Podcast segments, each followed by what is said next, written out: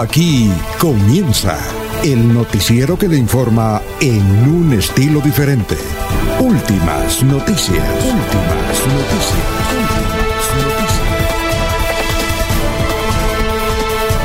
La información analizada por los expertos, sin sesgos, explicada con detalles, sin tanta carreta.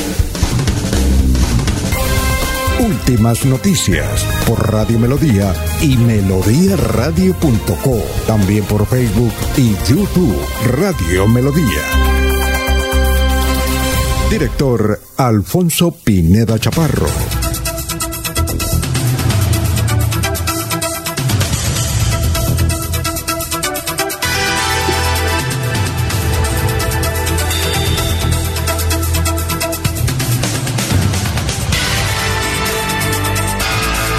Bueno, gracias a Dios, hoy es viernes.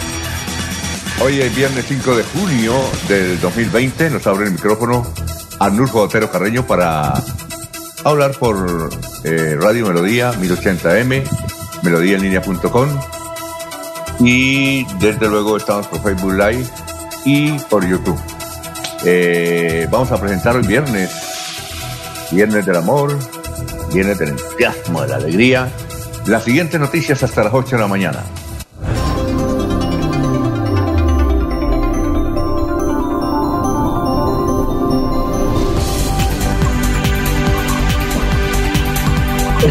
Estaremos hablando sobre la petición que le ha hecho el arzobispo de Bucaramanga, Ismael Rueda, a las autoridades competentes eh, para poder reabrir las iglesias. Y él dice que hasta que eh, las autoridades de Santander le digan que sí puede reabrir las iglesias, pues él lo hará. Pero el resto todavía están cerradas. La personería de Floria Blanca inició una campaña en los semáforos ayer para identificar a los venezolanos indocumentados, eh, que son el 99%. Ayer vimos una escena del alcalde de Bucaramanga, Juan Carlos Cárdenas, entregando pasabocas, regalándolos a la gente que lo necesitaba, taxistas, vendedores ambulantes, transeúntes. En el centro comercial del Cacique ya hay 120 tiendas, de las mil y pico. 120 locales que ya están funcionando normalmente.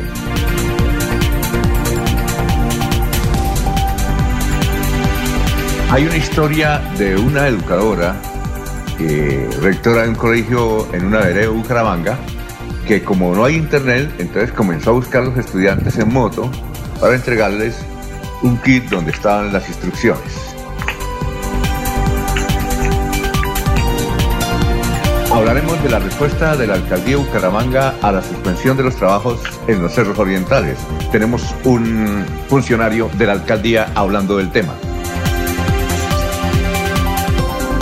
Desde luego también Salvador Molina, concejal de Floria Blanca, se refiere a la grabación que fue conocida sobre su actuación en el consejo de esa ciudad.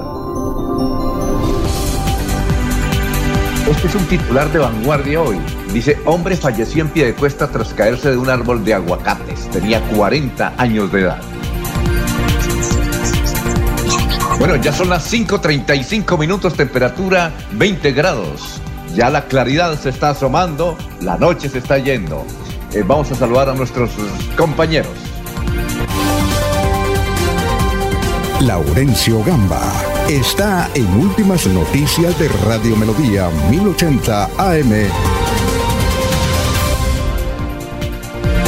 Regresó de México, don Laurencio. ¿Y dónde se encuentra hoy?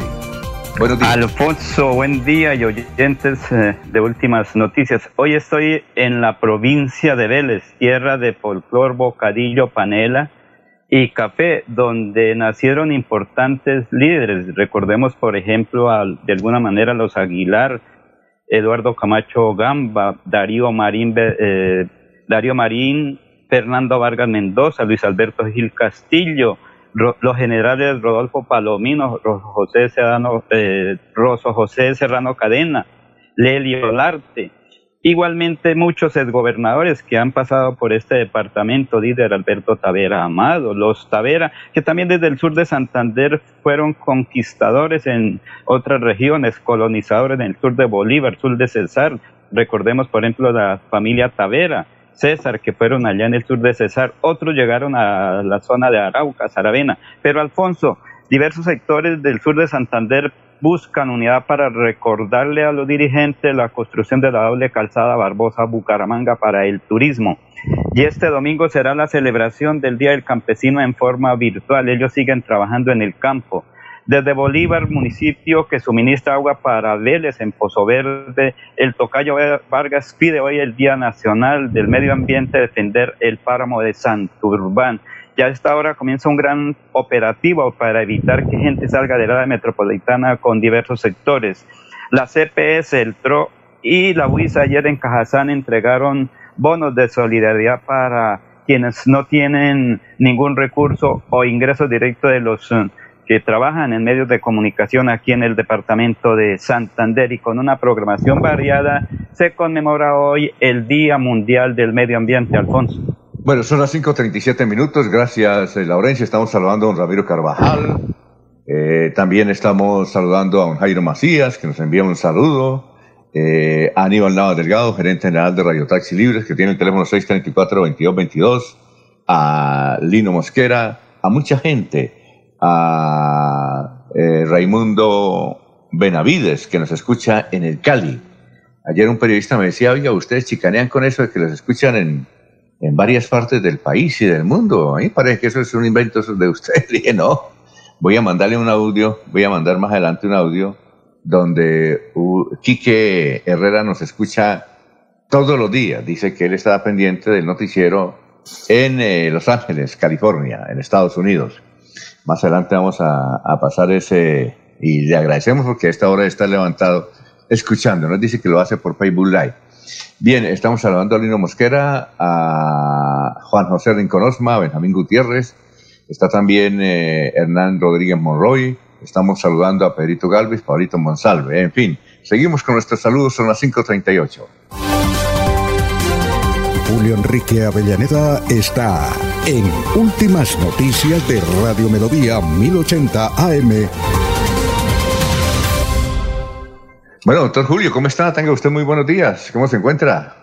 Director, muy buen día para usted, para todos los compañeros en la red y por supuesto para toda, toda la amable audiencia de la potente Radio Melodía. Nos encontramos muy bien, don Alfonso. ese, ese, ese uso o ese suéter es de River. Es de River, ¿no? No, Alfonso, este es un suéter de un club deportivo del que formamos parte hace algunos años. Ah, ya. Eh, en tenis, ¿usted en tenis o en natación? Eh, en tenis de mesa y natación son mis dos deportes favoritos, ¿no? Bueno, en esta pandemia sí las ha, las ha ejercido o no ha podido. No, Alfonso, no se ha podido porque todas las actividades deportivas han estado suspendidas. Las piscinas cerradas, ¿no? Las piscinas cerradas, los escenarios, el coliseo de tenis de mesa en el Coliseo Enrique Medina, como se, se, bautizó esa edificación. Sí. Pues también cerrado porque no se permite la congregación ¿no? de, de, personas. Ajá. Bueno, ¿cuál es el santo de hoy? Son las 5.40 minutos. Hoy es el día de San Bonifacio. ¿Te recuerda cuál estadio en Colombia se llamaba San Bonifacio? El Divagué. Yo no sé por qué le quitaron. ¿Ese estadio se tumbó o fue que construyeron otro en otra parte? se demolió y se construyó uno nuevo. San Bonifacio, claro. Eh, era, famoso. San Bonifacio es el santo, es un santo alemán, eh, bueno, es de origen inglés, él nació en, Inglaterra, Alfonso, pero su gran actividad eh, religiosa, sacerdotal, arzobispal, la cumple en, Alemania. Es uno de los santos más queridos en Europa. Bastaría con decir que fue por muchísimos años el santo oficial de Alemania y es el patrono de los cerveceros. Bueno, y, lo popular que es la cerveza en Alemania. ¿Y por qué le colocaron el nombre, eh, usted sabe por qué le colocaron ese nombre al estadio de Ibagué? ¿Qué tiene que ver San Bonifacio con Ibagué? ¿No dice que es el de la cerveza?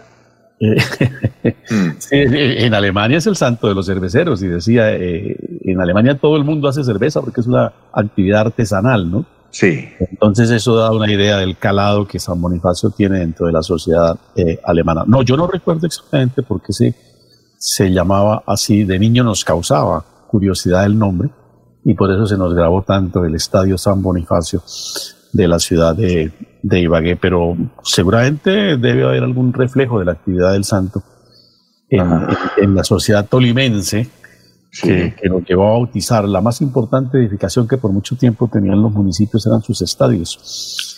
Y, para colocarle ese nombre, pues algún calado decimos debió tener San Bonifacio en, la comunidad de ibaguereña.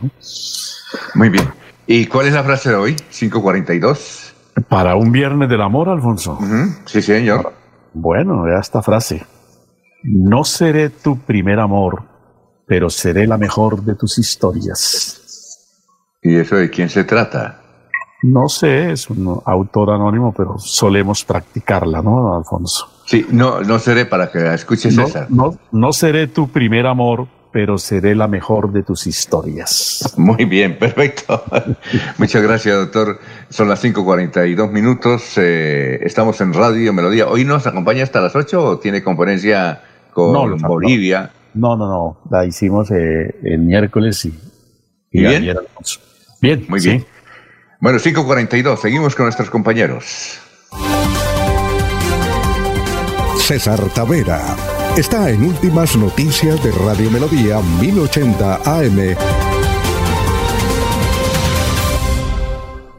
Hola César, ¿cómo se encuentra? Tenga usted muy, pero muy buenos días. ¿Qué más? Tengo que abra el, el micrófono, César. ¿Aló? A ver, don César, para que le abra el micrófono ahí, lo vamos a escuchar. Buenos días, director. Sí, ¿Qué más? ¿Cómo, ¿Cómo está? ¿Cómo se encuentra? Bien, director, gracias por el saludo y un saludo especial a Julio Enrique y a Laurencio, que me imagino que viene un poquito así cansado del viaje. Oiga, Laurencio dijo que usted era del sur de Santander. A mí me parece que usted como de, como de Aguachica. Esto, lo que pasa es que mi, mi papá, la familia de mi papá sí es de, es de San Benito, de la provincia de Vélez. Y yo, y yo, esto, mi papá fue colono del sur de Cesar, estuvo eh, a principios, finales de los 50, principios de los 60, en el sur del Cesar, y nosotros eh, eh, estuvimos allá hasta, 1974, 75, entonces conocemos esa tierra, en mi casa la conocemos, pero mi, y, mi, y mi mamá es del lado de la provincia guarentina, de, del Encino, de la provincia guarentina. Ah, ya. Mi, papá de San Benito, pues los santanderianos eh, vienen de santanderianos, ¿no? Sí, claro. Y, ah, bueno. Y, claro, por parte del apellido Tavera, pues eh, es esto, un apellido, digamos, escaso, pero es de, es de, pues, en Colombia empezó en Vélez. Ese es un apellido que proviene de Portugal, Tavira, con I. Ah, y, y al, al, castellanizarse se volvió Tavera, realmente, ¿no? Y eso es, por allá de Websa, ¿no? Eso es San Benito, Huesa, San Benito y La Guada, esa región, de esos tres eso, eh, Lorenzo conoce a todos los Tavera, creo. Los conoce más que yo. Sí, señor. Oiga, César. Y, señor. ¿Y hoy qué día es? ¿Cuál es el día de hoy? Hoy hay, hoy hay el, día, el día más importante es el Día Mundial del Medio Ambiente, por supuesto, que comenzó desde 1972 con la conferencia de Estocolmo sobre la Tierra, la primera conferencia de Estocolmo sobre la Tierra en 1972. Y desde entonces la ONU lo celebra. Eh, en, homenaje a ese día donde se habló sobre el problema de la Tierra con un informe Burtland, Burtland, b u r t l a n d que se creó después de la Segunda Guerra Mundial, donde se hablaba de la entropía, o sea, del deterioro de la Tierra progresivamente, y donde se decía que en el año 2050 estaríamos en crisis. Y, se volvió 2020, 2020 ¿no? la crisis, el COVID es producto del fenómeno climático, el cambio climático. Y lo otro es que un día como hoy, un día como hoy es el día de la pesca ilegal sin control ni reglamento, la pesca ilegal que más o menos desperdicia 15 millones de toneladas al año de, de, pesca marina y pesca de río y está destruyendo las especies, ¿no? El 30% de las especies de, de río y de, de, mar por el exceso de pesca, el pulpo, por ejemplo, el pulpo lo, en España y entre Marruecos y España lo acaban. Entonces la ONU tiene un día especial para ese tema porque si la pesca, si la pesca se disminuye, se acaba el principal proteína para, el, para la alimentación humana y, pone en crisis la especie. Pero quería plantear rápidamente, director, si me lo permite, un día como hoy Benjamin Franklin, en 1752, por las cuales estamos al aire, Benjamin Franklin demostró que el rayo era electricidad. En 1752 dijo, eso es electricidad y lo demostró. Y un día como hoy, en 1989, aquella famosa toma y aquella famosa fotografía en la plaza de Tiananmen, el chino que se paró frente a una columna de tanques y la paró por, durante 45 minutos, paró el chino, el, el héroe desconocido, del que no se sabe nunca qué pasó con él. La China nunca qué pasó con él y detuvo por 45 minutos eh, que ahí hubo 5.000 muertos, al menos en la plaza de Tiananmen en 1989. Y un día como hoy también nació el personaje que ayer eh, nos hizo recordar eh, Laurencio, José Doroteo Arango Arámbula o Pancho Villa, que falleció en 1923. Entonces ayer don Laurencio. Y un día como hoy, Julio Enrique, nació John Maynard Keynes, que, que fue quien propuso el Estado benefactor para resolver el problema del crack en 1929 y que se volvió modelo en el mundo. Y para los que les gusta la moda y, algo de la, vana, la vanidad, que la tenemos todos, un día como hoy nació Salvatore Ferragamo, que digamos cambió la moda para masculina en el siglo XX. Quería plantear también una cosa, director. Sí, cuénteme. Usted que tiene como esa línea, un día como hoy falleció Ronald Reagan, que había nacido en 1911 y falleció en el 2004.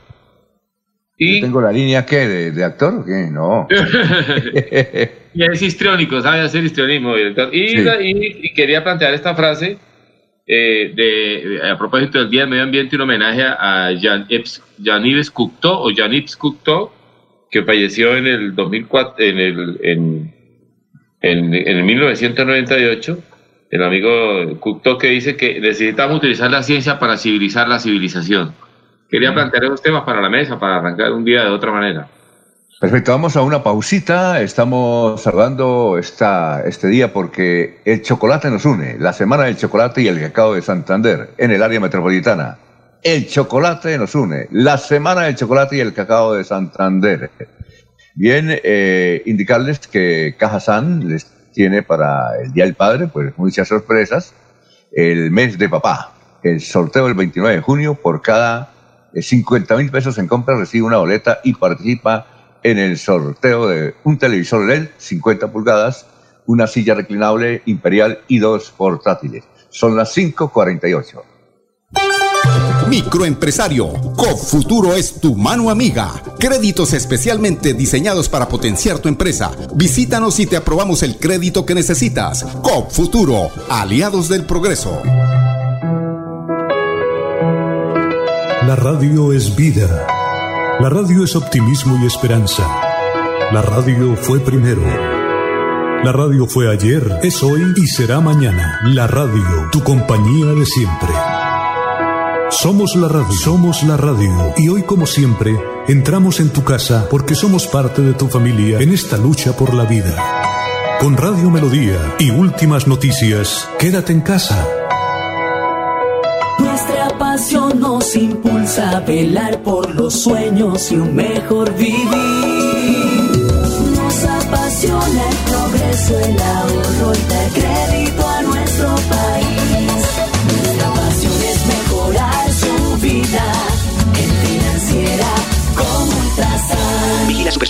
Inscrita a. Ernesto Alvarado está en Últimas Noticias de Radio Melodía 1080 AM. Hola Ernesto, ¿cómo está? Tenga usted muy buenos días. ¿Qué ha habido? Alfonso, compañeros y oyentes, buenos días. Es un placer saludarlos. Hoy viernes, fin de semana, ¿no? Se nos acaba claro. la primera semana de junio. Viernes del amor. El viernes del amor o viernes de disfrute como diría algún amigo. Sí. Lo, algunos dicen que lo importante es disfrutar. El tema del COVID se ha complicado. Mire que en el área se estaba pensando en volver nuevamente a un solo dígito para el, los días. Ese tema realmente no ha pasado a mayores, ahí ha quedado el tema, pero sigue latente. Parece que Barranca Bermeja sí, a partir de ayer implementaron un nuevo pico y cédula que pretende que la gente no salga tanto a las calles. Sin embargo, es como muy complicado. Hoy se celebra el Día Mundial del Medio Ambiente en el municipio de Girón, eh, con una actividad que se cumplirá sobre el sector de Trefilco, Gran Siembratón. Eh, 3.000 tapabocas ha recibido la alcaldía de Florida Blanca por parte del Grupo Éxito, quien a través de su campaña Juntos Construimos País buscan contribuir a la prevención del COVID-19. Y hay que manifestar de igual manera que las iglesias están pidiendo a las autoridades que se haga una prueba piloto para abrir los templos. Muy bien. Eh, vamos con el obituario. Eh, están en San Pedro Esteban Durán Monsalve, Concepción Ramírez, Edwin Antonio Monsalve, Gustavo Pedraza Granados. Y en Los Olivos están eh, Luis Ramiro Mota, María Ángela Calderán Gómez, María Fidelia Mariño de Morantes, Agustín Peñuela Flores. Son las 5.52. Jorge Caicedo está en Últimas Noticias de Radio Melodía 1080 AM. Hola Jorge, ¿cómo está? Muy buenos días. ¿Qué más? Don, don Alfonso, muy buenos días. Como siempre, feliz de compartir con ustedes este espacio de últimas noticias y por supuesto de saludar a toda la audiencia de Radio Melodía. Como usted lo dijo al inicio de esta emisión, hoy es 5 de junio de 2020, es el centésimo quincuagésimo séptimo día del año, el 157, y ya quedan 209 días de este año bisiesto. Una cifra que es noticia en Santander, pues como todos estos días, eh, tiene referencia con la- el- los casos de COVID en el departamento. Se elevó a 116 los casos positivos del coronavirus. Aumentamos en dos, en dos cifras, en dos la cifra de contagios en Santander. De estos casos positivos en el departamento, 63 casos están activos. eh, y estos casos activos se encuentran en Barbosa, Barranca Bermeja, Bucaramanga, Cimitarra, Florida Blanca, El Socorro, Girón, Guapotá y Piedecuesta. Son las cifras del COVID. En cuanto a la información que acaba de entregar usted, don Alfonso, sobre el obituario, eh, aprovecho la ocasión para eh, decir, eh, dar un sentido pésame y, acompañamiento a la sangileña Mónica Paola Monsalve Monroy.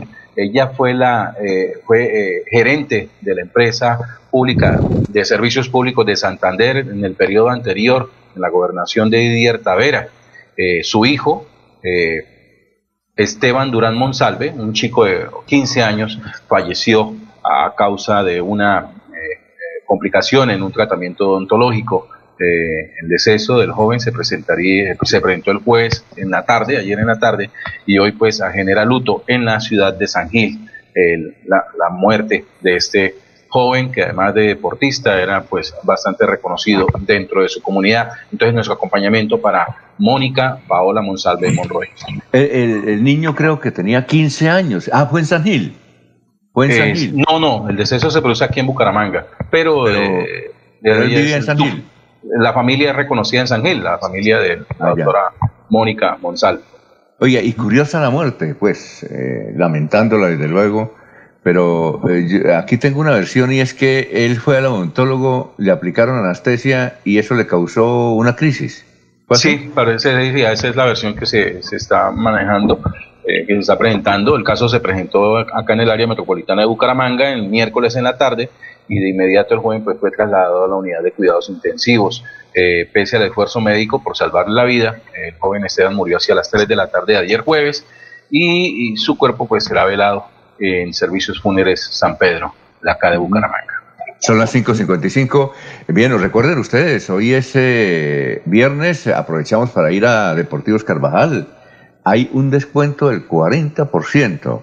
Eh, ya en esta reactivación económica, eh, las tiendas de Deportivos Carvajal se han reabierto y están ofreciendo, pues desde luego, las marcas originales, todas las marcas originales en zapato, eh, o pueden entrar a deportivoscarvajal.com y buscar la marca que quiere, originales con el descuento de hasta el 40% solo por este mes. Celebra a lo grande el Día de Papá. Son las eh, 5 de la mañana, 56 minutos. Oye, Jorge, Sí, señor. ahora todo el mundo le dio por hacer entrevistas, ¿no? ¿Sabe Eh, a quién encontré haciendo entrevistas ayer? ¿A quién? O el, eh, el miércoles. a Marta Liliana Ruiz. Ahora, es que esa entrevista la hacen por, eh, por Instagram y, y pueden durar todo el tiempo que quieran, ¿verdad? No sé si Instagram, no, no sé. Es de las redes sociales que no, no, no, no me han atraído, no, no la manejo. No me A mí me atrae. parece que esas redes sociales más que todo de mujeres, ¿no? Me- me da Es- es- eh, en ella la base es publicar fotografías. Instagram es publicar momentos a través de fotografías, videos cortos. No, Instagram eh, son videos cortos los que acepta. Eh, y la idea pues es, es- es- narrar, describir momentos que estén viviendo a través de una fotografía y mensajes y de allí recibir pues los, los, los comentarios de los contactos. ¿no? No, la verdad no conozco allá- Instagram, no me atrae. Bueno, allá hacen entrevistas todas, por ejemplo, las karate. Las karate, ¿cómo es que llama esta? Alejandra. Alejandra Escárate hace todos los días una intervención y a veces hace entrevista dura y tiene bastante gente que la sigue. Eh, también eh, Esperanza, la famosa Esperanza Gómez, la Ya. actriz porno, también hace entrevistas. Ahora Marta Liliana Ruiz. ¿Y sabe a quién entrevistó? ¿A quién? Doctor Julio. Eh, entrevistó a Horacio Serpa Uribe. Lo vi bien. Eh, eh, eh, salió en pantalla con Rosita. Lo vi bien. Me alegra mucho, me alegra mucho que esté recuperado Horacio Serpa Uribe. No, lo vi bien. Oye, y contó una, bueno, eh, y contó una anécdota inédita. Él vivía en el barrio eh, modelo de Bucaramanga, cuando estaba niño, joven, siete hermanos, el papá era tipógrafo, don José, y resulta de que casi siempre eh, los domingos salía la gente a paseo de olla. Él estaba castigado, lo dejaron castigado eh, con la abuelita. Y, entonces él eh, eh, se fueron por la mañana y entonces él cogió a la abuelita y la amarró con un lazo a la cama. y él se perdió, se perdió, se fue y regresó calculando unos minutos antes de que llegara su familia. Pero él regresó, la desató y le dijo, abuelita, yo quiero que no me delate, no, no revele nada y me voy a comportar muy bien. Le hago esa promesa. Y con eso eh, evitó que lo sancionaran, que lo condenaran. O sea que esa la debe, debe varias cosas. La debe, de que era niño toca que nos dejen cuestica, nos dejen entrevista, la debe. Ah, La, la la pregunta que habría que hacerle es, ¿y cumplió la promesa? Pero por lo que veo, no. Oiga, pero, pero lo vi bien. Oiga, entonces hoy nos están quitando el trabajo, Jorge. Todo el mundo No, entrevistando. pero de Marta Liliana Ruiz tengo referencias que había comenzado con un proyecto en el canal Trova el año anterior. La hermana, Eh, ¿no era la hermana? No, no, ella también, ella estaba allí participando. eh, y desde Bogotá, pues, eh, eh, anexaban algunas entrevistas y algunas notas con respecto a, a- a vida, a- pues, a TIS de, de vivienda, convivencia, eh, mascotas. Era, era un buen magazine, algo, algo interesante. Entonces, no, no, no es nuevo lo de ella en, en televisión, de Marta Liliana. Ella fue señorita Santander. sí, Fue- correcto. sí. ¿Sabe en qué año fue señorita Santander? Yo Mm, recuerdo que, a finales de los 70. No, creo, 1982. o- Ah, bueno. Y, y fue tercera, y fue de lo que llamamos, lo que llamaba, o lo que se llama de primera princesa, fue tercera a nivel nacional, eh, Marta Ruiz. Y ella protagonizó una novela que llamaba María, creo, de Jorge Isaac. Me da Va- la no, impresión. ella, ella- ella protagonizó varias novelas y se destacó en la televisión y tuvo la, la digamos, el hizo parte del Jet Set y fue la esposa del hijo de, de este muchacho que la separación Galvez. Exacto de, de, de, de- de Pepe Galvez, Guillermo Galvez y la separación con ese muchacho fue una cosa dura, ¿no? Durísima. Sí, Pero, claro. ah, Jorge, ella que es una colega tuya, la hermana de Martiana Ruiz, no me acuerdo el nombre, yo, yo con ella Sandra. Sandra, Sandra Ruiz. Ella vive- Sandra, ella en Sandra. Caracas, vive en Caracas, Jorge. No, vive en No, Bogotá. no. En Bogotá. Tengo ratos, tengo Vive en. Bogotá. Ella vivió, ella vivió en Caracas un tiempo. Eh, eh, ella eh, hacía un programa aquí en el TRO con eh, Laura Cuña, Sí. la mañana. Y, y- y- y Sandra es una persona interesante, tiene, tiene opinadera. Es una persona interesante, Sandra Ruiz y Marta Liliana. Son santanderianas que, que han dado que hablar, claro que sí. Bueno, vamos a una pausita, son las 6 de la mañana, un minuto, estamos en Radio Melodía. Aquí Bucaramanga, la bella capital de Santander. Transmite Radio Melodía, Estación Colombiana, HJMH, 1080 kilociclos, 10.000 vatios de potencia en antena, para todo el oriente colombiano. Cadena Melodía, la radio líder de Colombia. Un especial saludo a los habitantes de Bucaramanga y Santander. Les habla el doctor Javier Aristizábal. He investigado las plantas medicinales colombianas por 20 años. He creado la terapéutica natural al altel para tratar las principales enfermedades de los colombianos. Estoy con ustedes de 10 y 30 a 11 de la mañana por esta emisora. Estoy seguro que lograré cosas interesantes en la salud de todos ustedes. En Radio Melodía, últimas noticias. Las noticias de la hora. Las noticias de la hora. Esta es la información de actualidad en las últimas noticias Melodía. Soy Silvia Cárdenas. Trece uniformados serán escuchados en el juicio contra el coronel retirado Jorge Armando Pérez por la muerte del ex FARC Dimar Torres. Está listo el plan piloto para la reactivación de centros comerciales en la capital de la República, asegura Fenalco.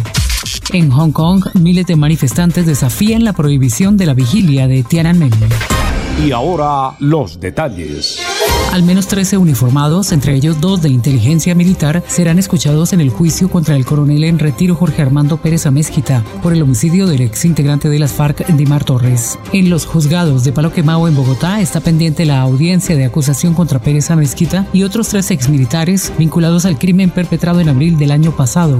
También figura como testigo el general Diego Luis Villegas, comandante de la Fuerza de Tarea Vulcano. El oficial fue quien pidió perdón por los hechos y señaló que el homicidio lo habían cometido integrantes de la institución.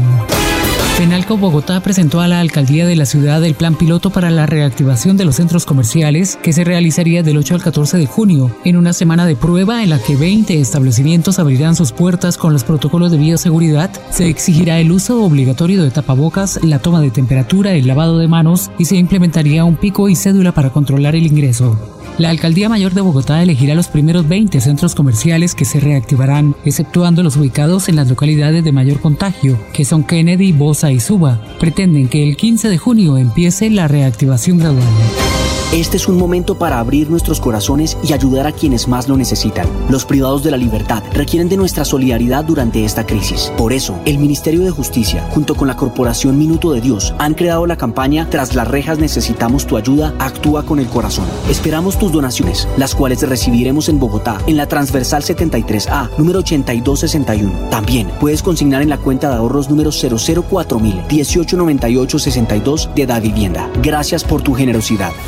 En la información del mundo, miles de manifestantes encendieron velas y clamaron consignas democráticas este jueves en Hong Kong, desafiando la prohibición de celebrar una vigilia en recuerdo de la represión de Tiananmen de 1989, en un contexto de fuertes tensiones sobre la influencia de Pekín en la ex colonia británica que terminó con enfrentamientos entre activistas y la policía local que detuvo a varios de ellos. Entérese primero en UCI Noticias y Paz. Alfonso Pineda Chaparro. Está en Últimas Noticias de Radio Melodía 1080 AM. Ya son las 6 de la mañana, 5 minutos, estamos en Radio Melodía. Recordemos que la semana del cacao, ¿no? Sí, Laurencio, ¿sabía que había una semana del cacao o no?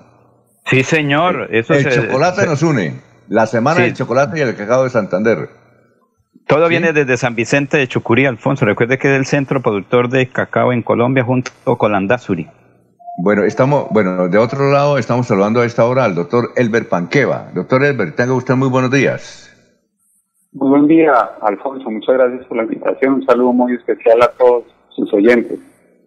El doctor Elber es el, el subdirector del área metropolitana, eh, perdón, es- fue del área metropolitana, es el subdirector hoy en día de eh, la Secretaría del Medio Ambiente.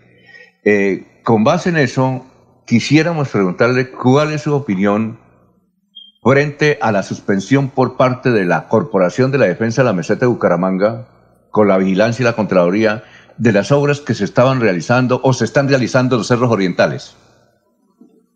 Eh, Alfonso, nosotros desde la Administración Municipal no, no compartimos ni el procedimiento de medidas preventivas que se ha realizado en el proyecto de cerros orientales, en el bosque de los caminantes, pero de fondo no compartimos la solicitud de, de licencia ambiental que se le ha hecho al proyecto desde el mes de septiembre del año pasado. Y no lo compartimos por varias razones que son muy sencillas. La primera es que es una contradicción realmente que a un parque se le esté solicitando una licencia ambiental y lo quieran incluir dentro de esas actividades o proyectos que están taxativamente señalados en los decretos de licenciamiento ambiental para precisamente tener que obtener ese permiso, siendo que estos son los proyectos que deben causar un grave daño a los recursos naturales, como por ejemplo la conectante C1 o el proyecto que se pretende desarrollar por Minesa en Soto Norte, pero no un parque porque sería una contradicción construir un parque y tener que licenciarlo. Si sencillamente se va a construir un parque y, y causa un grave daño a los recursos naturales, pues no debería ni siquiera estar autorizado por la autoridad ambiental. Eh, el segundo punto es que el objetivo principal de este proyecto es precisamente poder evitar que sistemáticamente se sigan dando esas ocupaciones a estos ecosistemas estratégicos que tenemos nosotros no solamente en Bucaramanga, sino en el área metropolitana, que los evidenciamos en cada una de nuestras comunas, en cada una de nuestras cañadas. La idea es precisamente con esto evitar que se sigan dando esas eh, invasiones tanto legales como ilegales. Y el otro objetivo muy importante es realmente consolidar la estructura ecológica principal, la conectividad ecológica, evitar esos conflictos de uso del suelo, porque este proyecto es uno de los mitos que se ha creado frente, frente a esta discusión. Eh, no, no nació ni de esta administración ni la anterior, esto viene desde el área metropolitana, desde por allá el año 2013-2014, donde se, eh, se definió, iniciando el proceso de autoridad ambiental urbana, la consolidación de los parques metropolitanos. Por eso ustedes ven que se desarrolló el Parque Lineal de la Quebrada la Iglesia, el Parque Lineal del Río de Oro, el de Suratá, el de Mojarras, en fin, toda una serie de parques que lo que buscan es finalmente conectar ecológicamente los cerros orientales, eh, la cuenca del Río de Oro y la escarpa occidental. A eso es que le hemos estado apostando desde la autoridad ambiental en coordinación con la alcaldía de Bucaramanga y obviamente de la mano también con la CDMB, porque la CDMB es la administradora del área protegida, del DNI, pero también tiene esa connotación, esa área eh, de parque metropolitano. Y precisamente dentro de la consolidación de esa área es que se logra por gestión de la administración del ingeniero Rodolfo y de Manolo Azuero que 43 hectáreas que eran privadas, que eran de la empresa urbana, pasaran a ser del municipio y se establecieran ahí donde va a quedar precisamente ubicado ubicado el parque el parque bosque de los caminantes. Entonces, eh, digamos que estos, estos, estos son realmente los principales objetivos que tiene que tiene este proyecto. La actuación de la alcaldía ha, ha sido siempre transparente, desde el 2017, Alfonso, se le presentó el proyecto a la CMB y ellos desde el 2017 hasta el 29 de marzo del 2019 lo estuvieron evaluando, lo estuvieron conociendo. Entonces no, no, no encontramos, no, tenemos una explicación lógica del por qué, si lo conocieron tanto tiempo, permitieron el cambio de zonificación, se hicieron los análisis de los beneficios ambientales que tiene el proyecto, salió en, una, en un acuerdo del Consejo Directivo de la CNB del 29 de marzo del 2019. Ahí ellos aceptaron que se le quitara la, el uso de, del suelo que tenía el DNI más restrictivo, que era preservación, y se pasara a un suelo de uso público con una, con una subzona de recreación. O sea, eso no, digamos que el proyecto no es que haya estado escondido, es un proyecto que viene ya de hace varios años y que se trabajó con la CNB. De hecho, inclusive, pues ellos no han perdido la administración de ese RMI y casi que, que ese sería un trabajo que tendríamos que hacer coordinadamente con ellos. Una vez sale también ese acuerdo de la CMB, la alcaldía también saca un decreto donde genera unas obligaciones a las diferentes dependencias de la administración para que administren, para que vigilen ese parque, para que trabajen coordinadamente con la CMB en cuanto a los requerimientos que ellos hicieron durante esos tres años que lo evaluaron.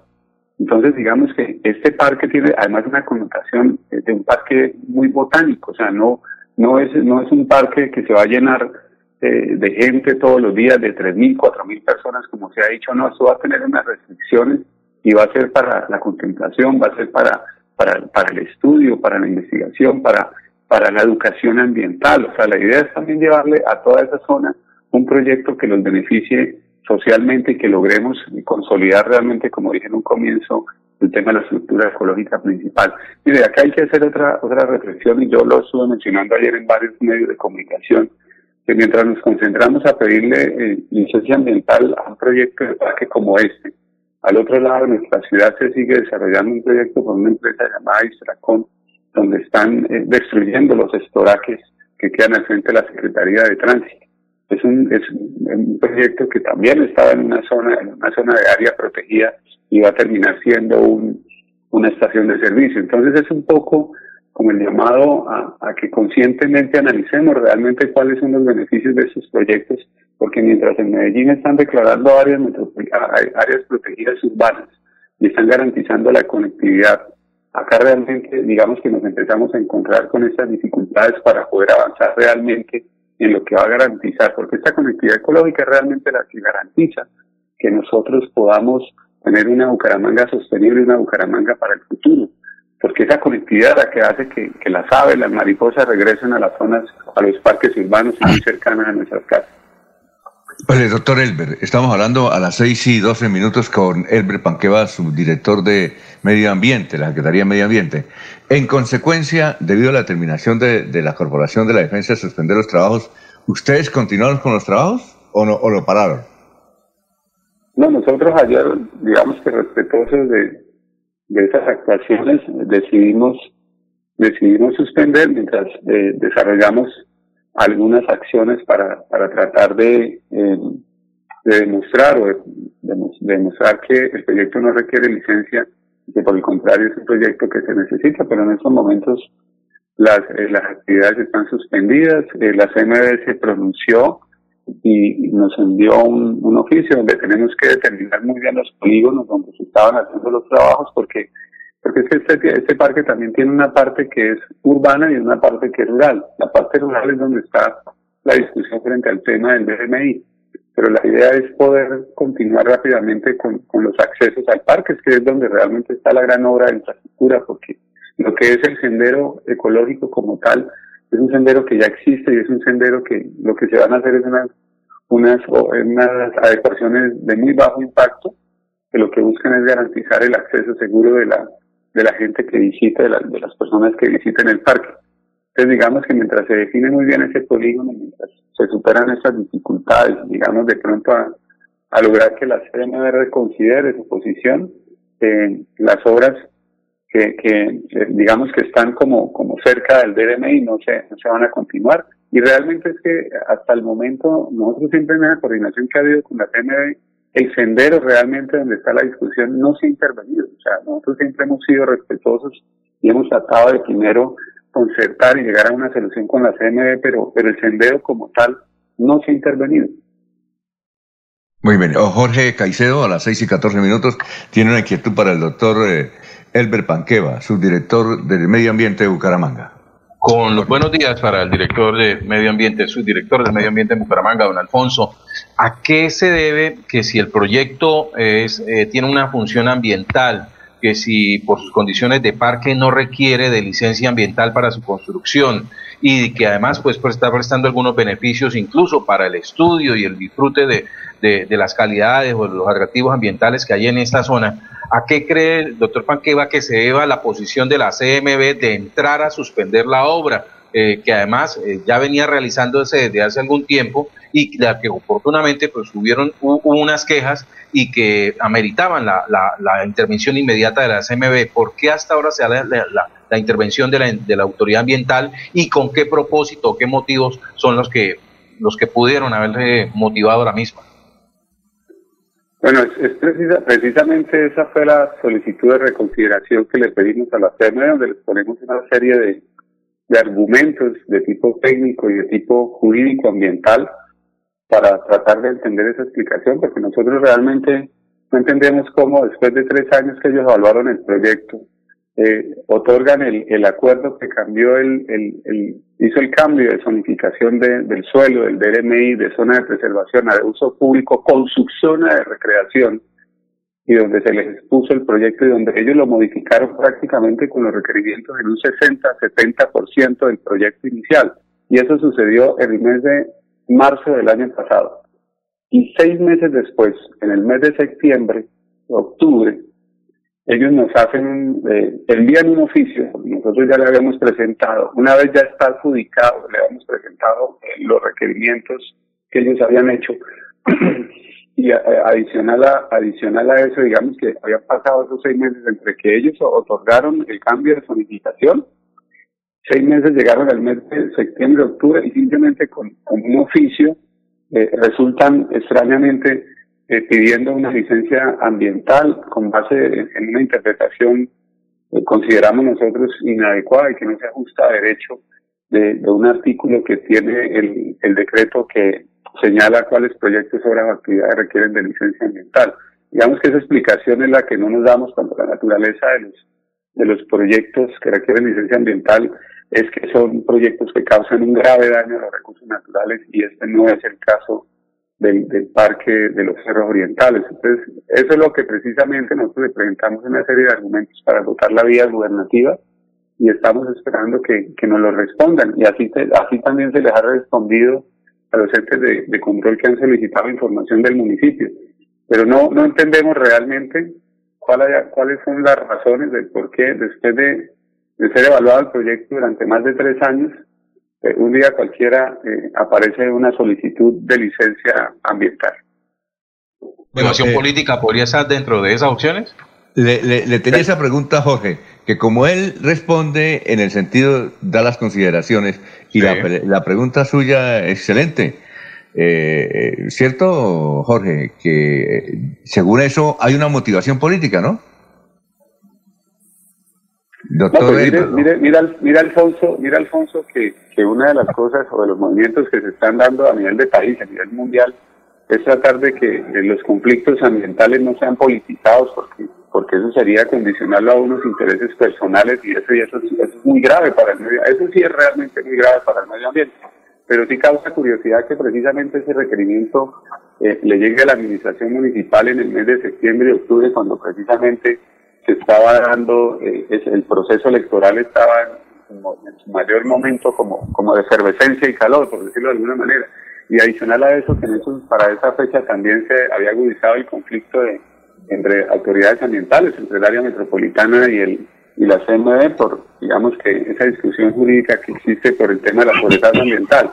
Pero bueno, nosotros quisiéramos pensar que, que eso no es así y que obedece realmente al criterio objetivo y, jurídico y técnico que debe tener una entidad a la que yo aprecio mucho porque fue donde me formé, que es la CNB. Yo creo que, yo creo que esto es eh, parte de las, de las reflexiones que tenemos que hacer, así como lo, lo que ha sucedido también con, con todos los cambios de uso del suelo que han habido sistemáticos del DMI.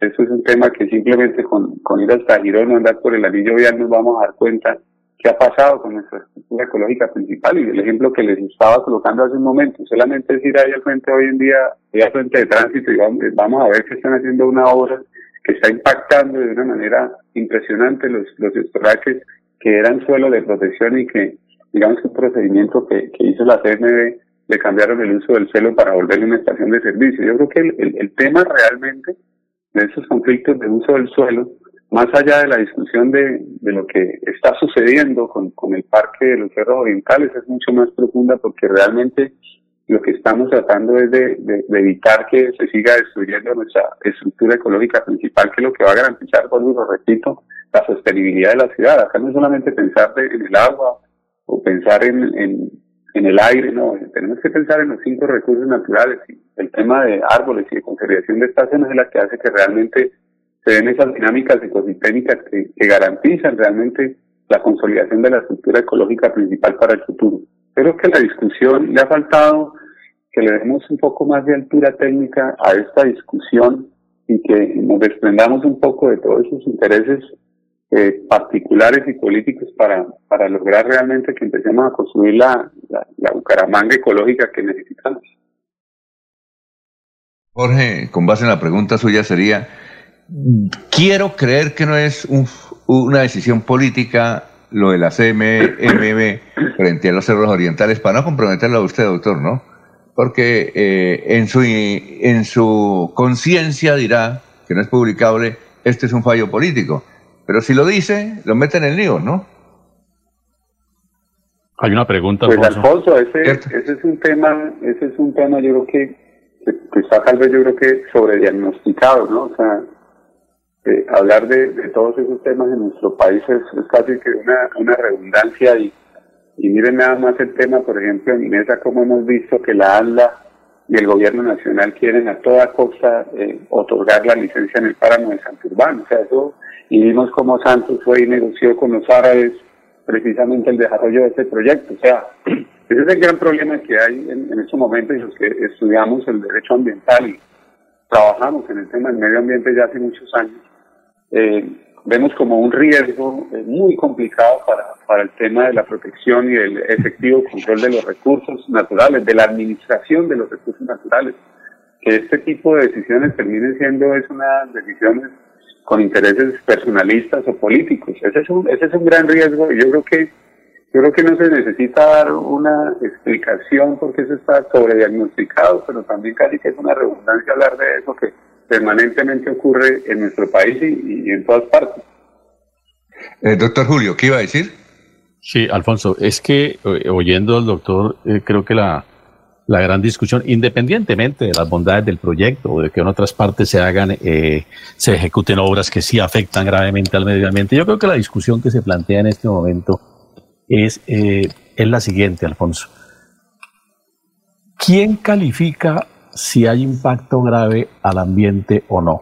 ¿En qué sentido la pregunta? Eh, le entiendo al doctor Elber que la administración considera, en tanto es la entidad ejecutora de la obra, que no hay impacto ambiental y que por consiguiente al tenor de la norma, creo que es el decreto 2820, si no estoy mal, doctor, usted me corregirá, que el, al tenor de esa norma eh, no requiere solicitar licencia ambiental, porque a juicio de la administración el parque no causa ningún impacto. Es más, él lo dice, es contradictorio, un parque va justamente al desarrollo y al mantenimiento de un buen, de un buen ambiente.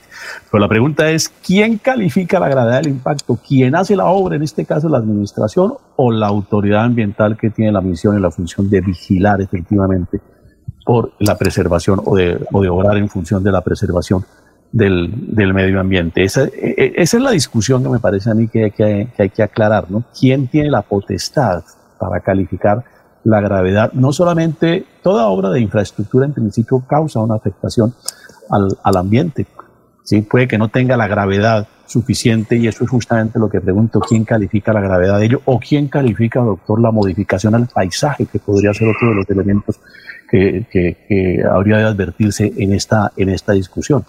Entonces, eh, me parece a mí que eso es lo que debe resolverse. ¿Quién califica esa gravedad? Es que perdón, le aclaro, hay un ya se ya se calificó, ya se evaluó.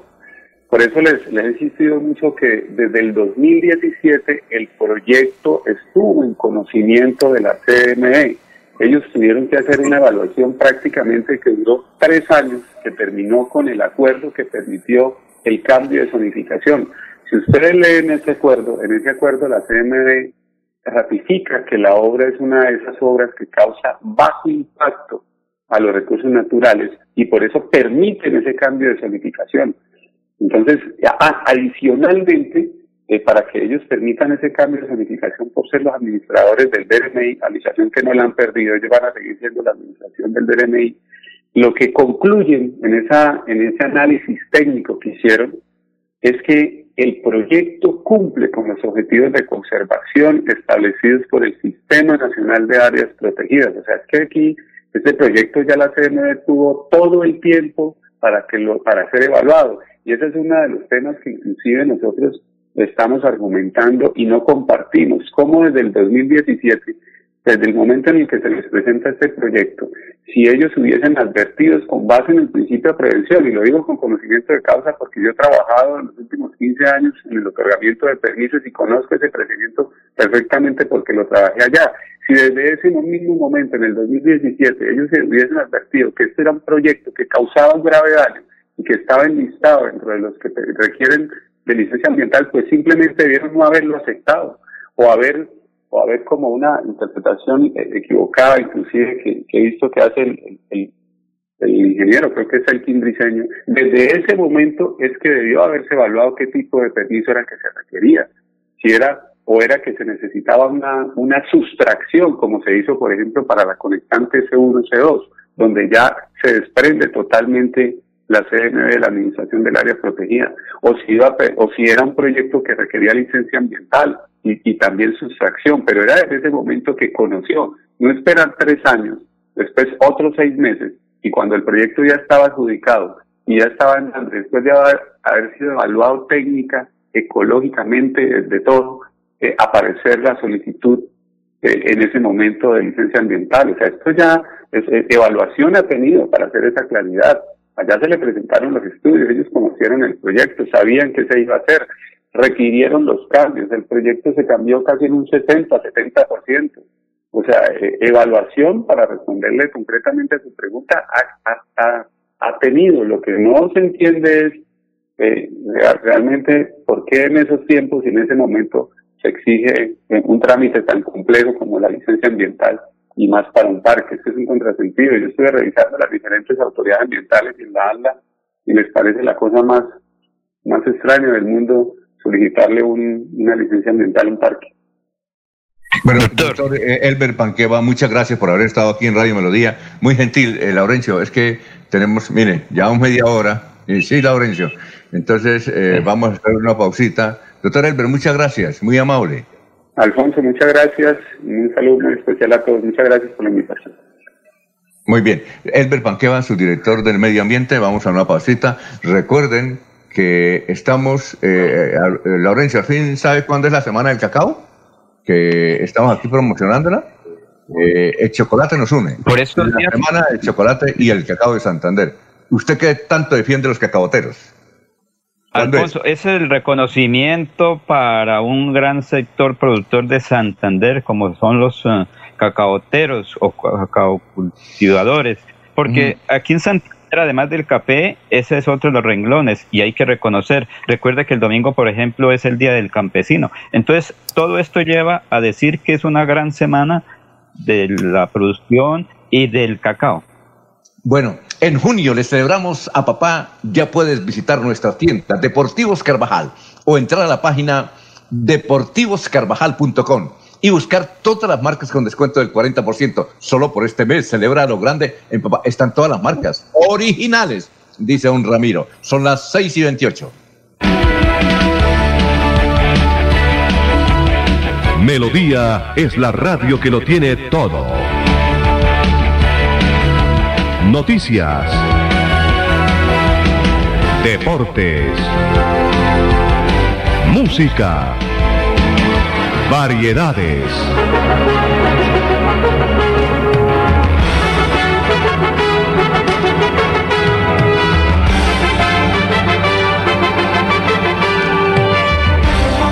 Melodía La Grande. Todo lo que buscas está en COP Futuro. Visita nuestra tienda multiactiva y llévate lavadora, nevera, estufa, celular, computador, todo, todo, todo para tu hogar y lo mejor, a crédito, con los mejores precios y marcas. Aprovecha nuestras ofertas y renueva tu hogar.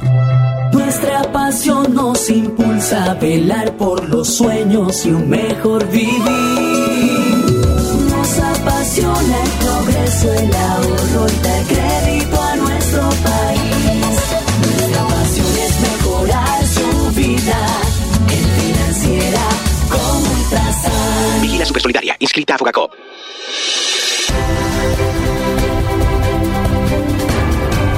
Información y análisis. Es el estilo de Últimas Noticias por Radio Melodía 1080 AM.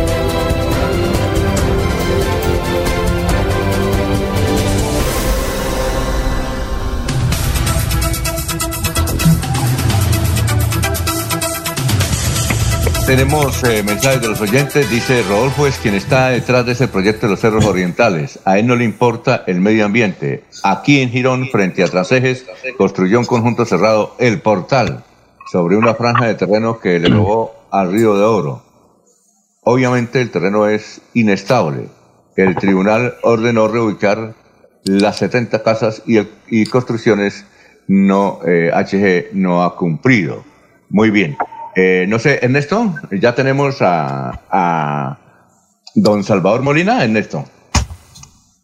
Pues eh, ya está, me imagino, con Arnulfo, eh, está haciendo el contacto respectivo.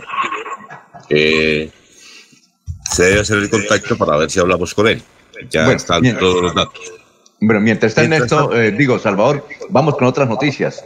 Son las Sí, mientras- 6 y 31.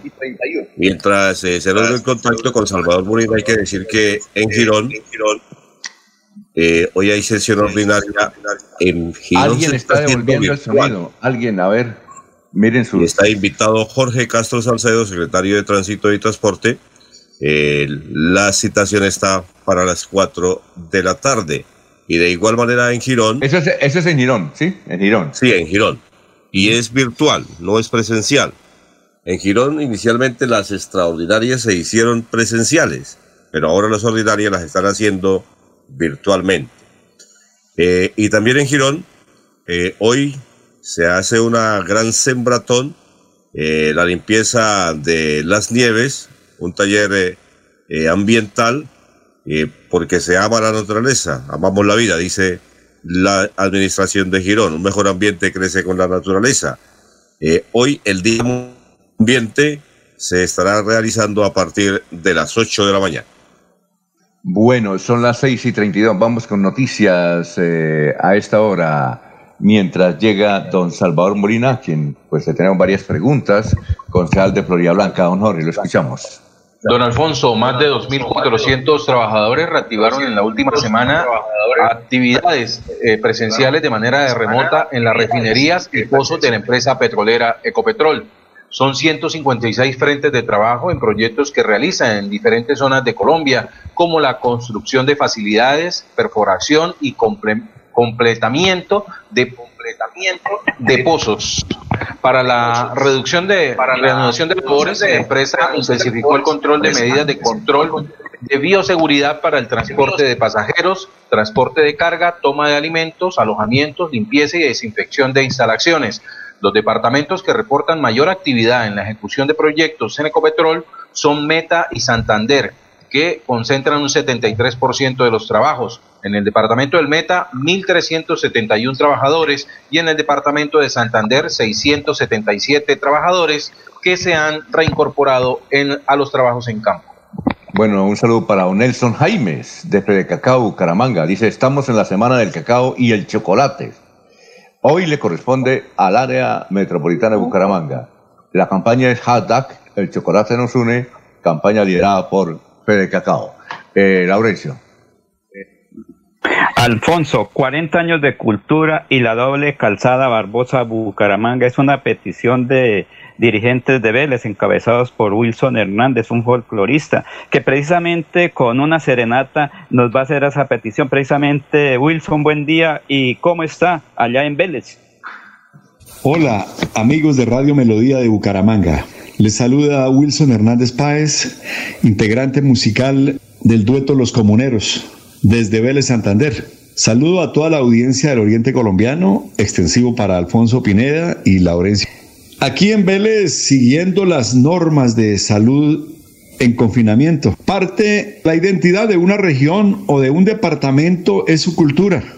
Eh, la cultura es el alma y el sentir de la comarca a través del tiempo. En Santander, la historia de Luisa Calvo, de José A. Morales, de Jorge Ariza, de Pacho Benavides, etcétera, ya hacen parte de un pasado. Se llama acabar con la raíz cultural de nuestro departamento de Santander. Se está quedando sin esa gran memoria cultural.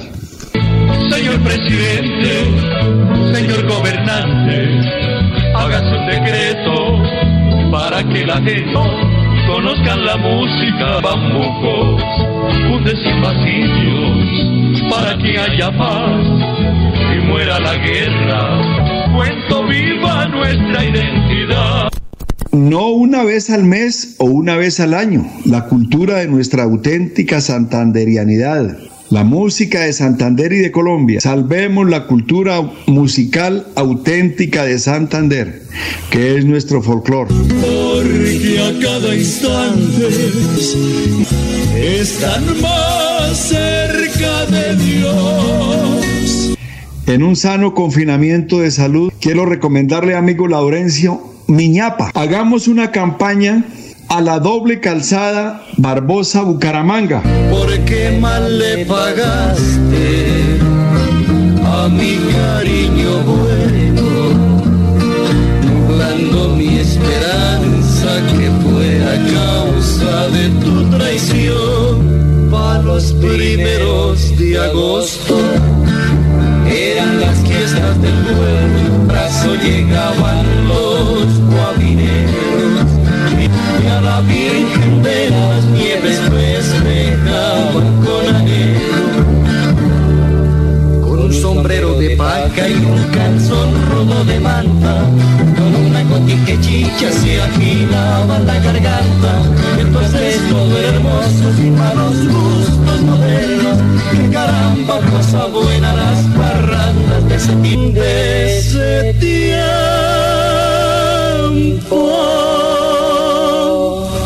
Mula mulata que el pedal se va a soltar y el jai se me va para el suelo. Las tus mujeres es la mujer beleña como sus bocadillos, guabina y torbellino, debe de cantar. Por Santander gustoso les brindo un aguardiente y alcánceme el otro va a volver a brindar. Boyacá y Cundinamarca ya tienen su doble calzada. Ya nos ganaron. SOS por la doble calzada. Bucaramanga, Barbosa, para conectar con la capital de la República. Amigos, aquí desde Vélez Santander, Wilson Hernández, del dueto Los Comuneros, 40 años defendiendo la cultura musical del departamento de Santander. Muchas gracias a ustedes. A Buen usted día. muchas gracias, Wilson y Melqui los comuneros. Eso todavía existe, ¿no, eh, Laurencio? Wilson y Melqui los comuneros, ¿no? ¿Ellos todavía están los dos o ya es separado? Dueto, no, dueto Los Comuneros, porque No. Wilson, que era abogado, compositor ¿Ya y no? fue personero de Vélez, murió hace tres años. Ah, sí, murió sí, sí, sí, claro. eh, hace tres años. Pero Bueno. Eh, Wilson es el orientador del grupo. eh, Ahora está con Wilson Hernández también, otro señor veleño que también están interpretando la música y la cultura. Como lo dijo, 40 años de defensa. Y más adelante tendremos también a otro veleño con otras actividades, Alfonso. Perfecto, esta es la hora de Fede Cacao, son las 6 y 38. Doctor Julio, usted le tenía una pregunta para don César. ¿De qué se trata? La pregunta hoy viernes. Un saludo para Giovanni y Tragaviña, que nos escucha en Medellín. Vea usted, gracias. Eh, sector de Laureles 2. Bien, eh, doctor eh, eh, Eh, Julio. Sí, Alfonso. eh, a propósito de la, de la mención que hizo César al comienzo de la emisión, del economista John Maynard Keynes, porque un día como hoy nos contaba César, Sí. Nació en 1883 este, este pensador del mundo económico.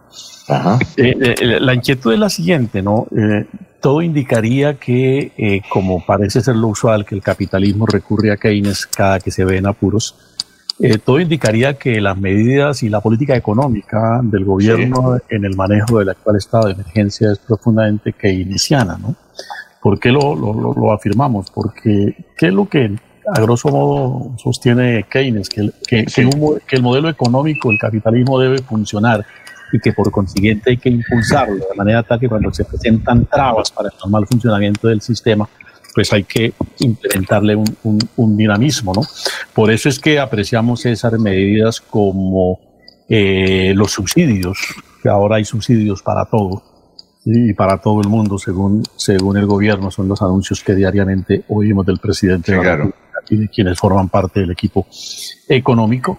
Entonces, eh, subsidios para todo como una manera de regular el sistema, como una manera de que el sistema no decaiga, no se, no, no, no, no se ahonde su, su depresión. ¿no? La segunda política keynesiana me parece a mí es que no hay que penalizar la producción, por consiguiente hay que desmontarle una serie de cargas eh, tributarias, eliminarlas en ese mismo propósito de que coja impulso y vuelva y recobre su ritmo normal el sistema económico. Nosotros eh, apreciamos que eso, que eso es como de profundo contenido keynesiano. Por eso se le está diciendo desde algún sector de la opinión al señor presidente de la República que sea franca y abiertamente keynesiano y que aplique como lo hicieron los Estados Unidos y como lo hizo Colombia en la década del 30 como consecuencia de la Gran Depresión de 1929 en los Estados Unidos que afectó la economía del mundo y por supuesto la economía colombiana de entonces y como consecuencia también de la depresión que trajo la guerra con el Perú en el año 30-31, pues que aplica una política de moratoria, ¿no? que es una de las Bueno. formas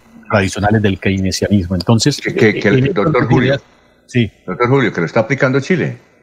Chile siempre ha aplicado desde mil, desde el año eh, 1990. Claro. Sí. Es que Keynes, para terminar aquí y dejarle la palabra a César, es como, digo yo, es como el, pensador al que ocurre el capitalismo, lo tienen guardado ahí en la biblioteca cada que se ven en apuros, en emergencia, o que hay que replicarle al marxismo, sacan una carta keynesiana para eh, especular o jugar con ella. Bueno, eh, don César, ¿usted cuál es su opinión al respecto? Son las 5.42. No, la, la opinión es la siguiente, la opinión es que Keynes es Keynes en, digamos, en el, si, la, si la historia se repite o si es el eterno retorno y es circular, Keynes sería el modelo perfecto para el post-COVID. O sea, pasado la, emergencia del COVID, entonces el keynesianismo sería, o Keynes, o el keynesianismo sería óptimo, es que la propuesta de Keynes es que no hay que dejar de caer la demanda para que, eh, no, no hay que comprimir la demanda, de caer la demanda, para que la economía no pare, para que el aparato productivo no deje de, no deje de, de- generar, de agregar valor. Y entonces haya distribución del ingreso, eh, digamos, de alguna manera, eh, en toda la pirámide social.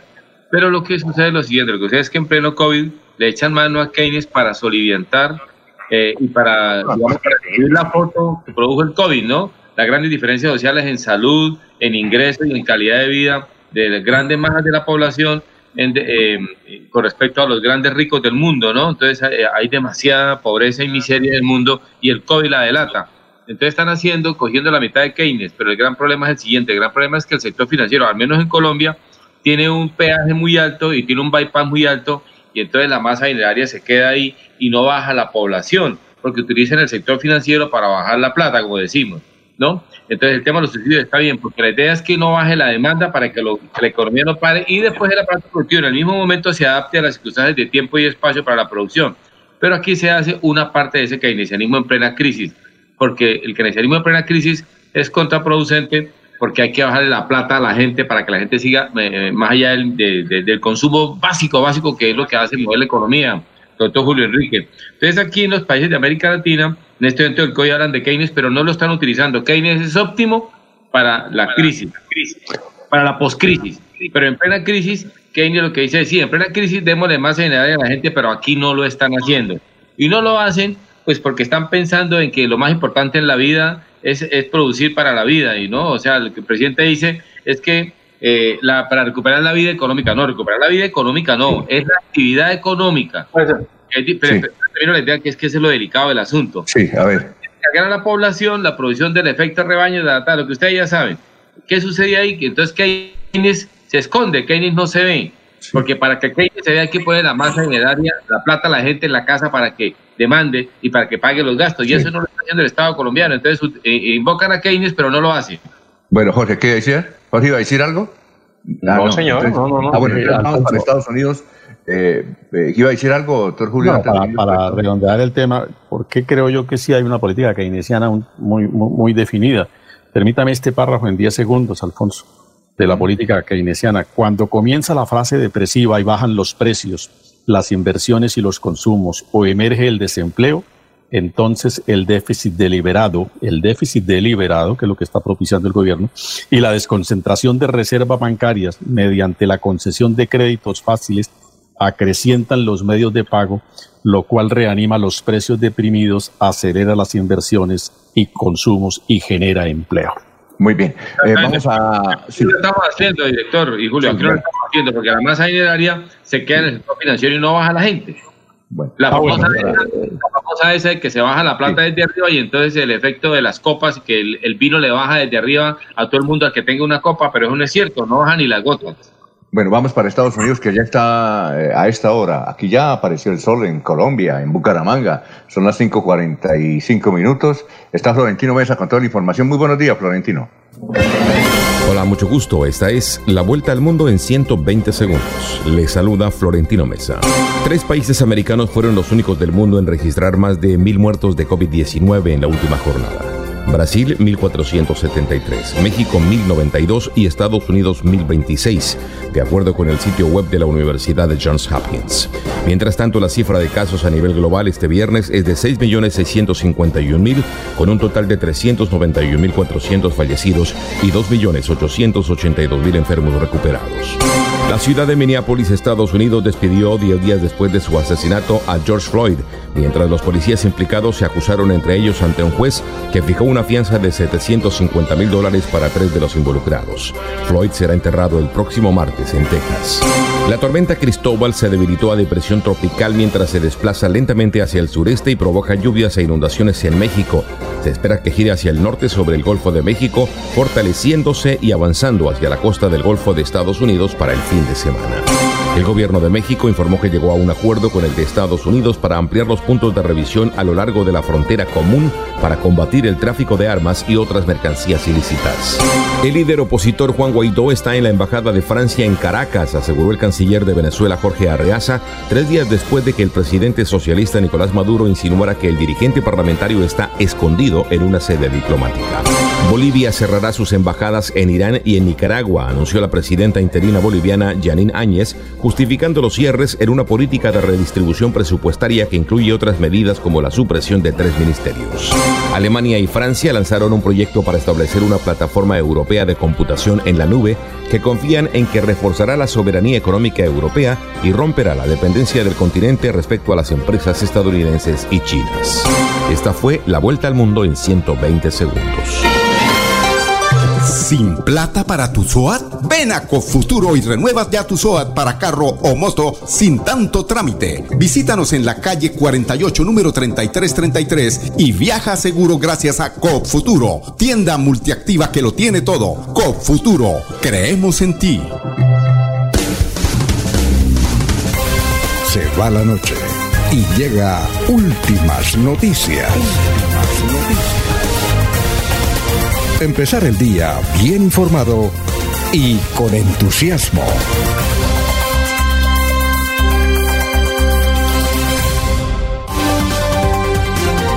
Alfonso Pineda Chaparro está en Últimas Noticias de Radio Melodía 1080 AM. Son las 6 y 48 minutos. Resulta que ayer, a raíz de que nos habló de México, con Laurencio Gamba, por ahí me están devolviendo el sonido, se lo agradezco.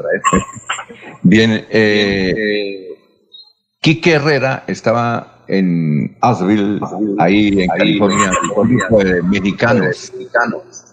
Y los mexicanos dijeron, todavía me siguen devolviendo el sonido, a ver si alguien lo, lo retiene. Eh, los mexicanos dijeron que nosotros no sabíamos nada de tequila, que ellos nos iban a brindar una versión y por eso es que los mexicanos quieren hablar a través de Quique Herrera, que nos escucha a esta hora desde los Estados Unidos. Bien, eh, son las 6 y 49 minutos. Oye, doctor Julio, ¿me escucha? Doctor Julio. Oh, lo oigo, Alfonso, lo oigo. Muy bien, bien, bien, bien. Es que el primer autocine de Bogotá eh, empieza la semana entrante. Tendrá capacidad para 110 vehículos. La propuesta busca que desde sus vehículos los ocupantes sintonicen el radio del carro en una frecuencia. Por ejemplo, se les dirá que sintonicen 107.9 y con eso podrán escuchar la película, la obra de teatro y el concierto o la misa, afirmó un alto funcionario. Así es que vamos a tener autocine. Aquí lo vamos a tener en Senfer, ¿no, Ernesto? Digo, Laurencio. Sí, señor, en Senfer. Recuerde que JJ, no recuerdo su nombre, Jorge Joya, digo, dijo que a partir de este mes o el próximo mes o en agosto se va a dar ese servicio en los dos sectores importantes de Senfer. Y como lo dice, lo dice ahí, que va a ser con una frecuencia FM de radio para que cada uno de los asistentes que pagan entre 20 y 30 mil pesos por cada persona que ingrese pues tendrán el sonido ambiental ahí en cada Muy- vehículo muy sin abrir las puertas o ventanas. Muy caro. No, muy- pero son para tres personas. Caro. Pero muy caro. ¿Cierto, doctor Julio? ¿Que muy caro? ¿30 mil pesos? Mm, Me parece ¿Ah? que es alta la tarifa. Me parece que es Pero alta y- la tarifa, ¿no? Pero Julio, Julio, Julio, pero ¿cómo se hace? Y entre otras cosas, y el tema de la distancia social en el carro, ¿van a haber cuatro personas por carro? Eso, eso es un tema que hay que mirar bien, ¿no? O sea, va a llenar el carro de gente eh, eh, y entonces van a ver la película del carro seis personas. ¿Cómo van a hacer ahí? Eso ahí... ahí- Sí. Eso, ahí cómo, cómo van a hacer, ¿no? Tres personas, Bueno. Alfonso. La norma es que tres personas. Entonces, cada uno Los dos paga metros, los dos metros. 20 mil. Y los dos metros, los dos metros de distanciamiento social. Muy bien. 6 y 51 minutos. Nos sigue sorprendiendo la serie de televisión El General Naranjo. Eh, esa historia donde el General Naranjo confiesa que prácticamente quien mató a Luis Carlos Galán Sarmiento, eh, a propósito del que mató a Luis Carlos Galán es santanderiano. ¿Ese sabía? Ahí lo revelan, es de apellido Rueda. Eh, no, no recuerdo si es Hernando Rueda. Luego él se cambió el nombre. no, cuidado. No, no, no. Hernando Rueda fue el de prensa. No, no, no, eh, no, no sé, es, es de apellido Rueda, es santanderiano. De apellido Rueda. Ese fue el que le dio con una metralla y que mató a Galán. Eso es lo que confiesa el general Naranjo. Y el general Naranjo confiesa sin sorprenderse y sin sonrojarse que quien mató y ayudó a que los mataran fue el general Maza Márquez. El general Maza Márquez está vivo, ¿no? Sí. Sí, señor. Se encuentra detenido en este momento. y que los mató y a ver a, a Galán que es una acusación supremamente grave a Pizarro eh, también a quién mató a alguien más a alguien más importante a varios magistrados es decir la cuota de, de acciones criminales contra las personas las colocó el general Maza Márquez increíble ¿no? increíble pero Alfonso. Está- ¿Ah? Eh, usted se refiere a Jaime Eduardo Rueda Rocha, si mal no estoy. Sí, sí, sí, sí, Eh, claro. El, el- el sicario que estaba adelante, que los videos lo muestran en el momento en que, en que dispara y, causa la serie de muerte del, candidato presidencial. Mm, Era un joven, pero él no es de origen santanderiano, Alfonso, él es de Jacopí, en el departamento de Cundinamarca, si mal no estamos. Eh, Ahí hablan de la familia santanderiana, de ese era el papá entonces. Y entonces ese Jaime Rueda Rocha, él posteriormente eh, se cambió el nombre.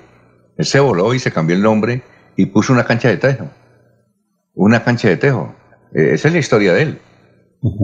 Jacopí era donde era, por ahí los lados de era Rodríguez Gacha más o menos. Era Por ese ahí, sector. es- es- sí, más o menos. Es Cundinamarca, sí, Cundinamarca. Sí. Pero bueno, pero lo increíble es que eh, no, se haya- no se hayan hecho debates sobre lo que dice el general Naranjo, que eso es ya es acusación y, y lo dice un tipo que fue director general de la policía, ¿no? No, don Alfonso, pero volvemos a la discusión de, de, de- que uno, la serie de televisión es basada en un libro, o sea, no, no se puede considerar siquiera un, un- documento ¿sí? Eh, que aporte a- al desarrollo de, de, estos hechos que por los cuales pues desde hace desde que ocurrieron la misma sociedad colombiana ha venido pidiendo claridad ¿sí? si, si, si en realidad estuviera sujeto a, una versión eh, llena de verdades, como la que se espera que, que sería un, un, un- un actuar por parte del expresidente Naranjo, pues esta obra sin duda pues no tendría que recurrir al cambio de nombres, al cambio de lugares, a, su, a suposiciones. Allí todo lo que se desarrolla es un, es un imaginario por parte del libretista, basado en un libro que está también basado en los testimonios de una persona que, pues, que, que, Bueno, pero es que que está Naranjo- contando su- sus hechos a, a su modo de ver, porque el, el general Sí. no estuvo en todos esos hechos que están narrando. El general, no, el general dice eh, en la entrevista con Julio Sánchez eso. Y con base en el libro fue que sacaron gran parte de esas acusaciones. E inclusive en unas oportunidades dan los nombres originales. Sí, dan los nombres originales. Y eso es lo increíble, que no haya habido un debate sobre lo que dice el general Naranjo. Oye, el general Naranjo, ¿dónde está a propósito? ¿Él está embajador o qué? ¿El dónde se encuentra? Creo que en Bogotá, Alfonso. Bogotá, En Bogotá, creo. Sí. Venga, No, venga, normal. Héctor, Él es eh, vicepresidente. No, pero está gozando no. No, no, pero él debe estar, él está viviendo en Bogotá. Sí, creo que, sí. que lo habían llevado a México a hacer algunas consultorías en materia de seguridad nacional, pero creo que no, no duró mucho en esa, en esa, en ese trabajo. Director, a ver, César. Es que yo, yo, quisiera hacer aquí una observación.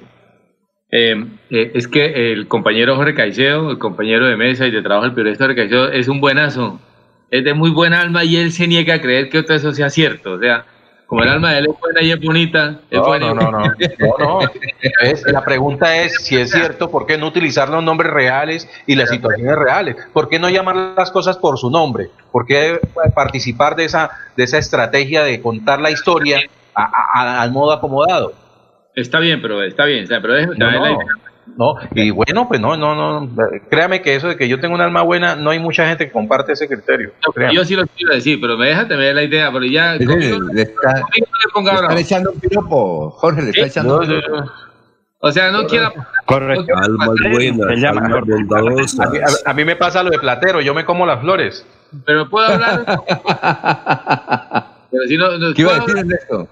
Pero no me dejan hablar, bueno, listo. A ver, no, no, diga, sí, César. Que, que, son almas buenas, almas bondadosas. A ver, buenas eh, almas para llevar al cielo. Eh, Jorge, que. Pero, pero venga, la, la, Alfonso, anoche, a, a, raíz de que usted se ha puesto a hablar de, del tema, eh, anoche me puse a ver y, y no queda bien parado. Por lo menos en la serie le da muy duro. Eh, se nota que tuvo incidencia en Sí, se le fue la voz, don Ernesto. A ver, eh, eh, siga usted, don César, que para que termine el comentario. La observación es una observación. Yo, claro, y, un poco, digamos, eh, es posible que, digamos, que es que una cosa, Jorge, es que la serie General no está escrita en clave de ficción, pero es una clave de ficción muy simple. O sea, cualquiera sea, es en clave de ficción.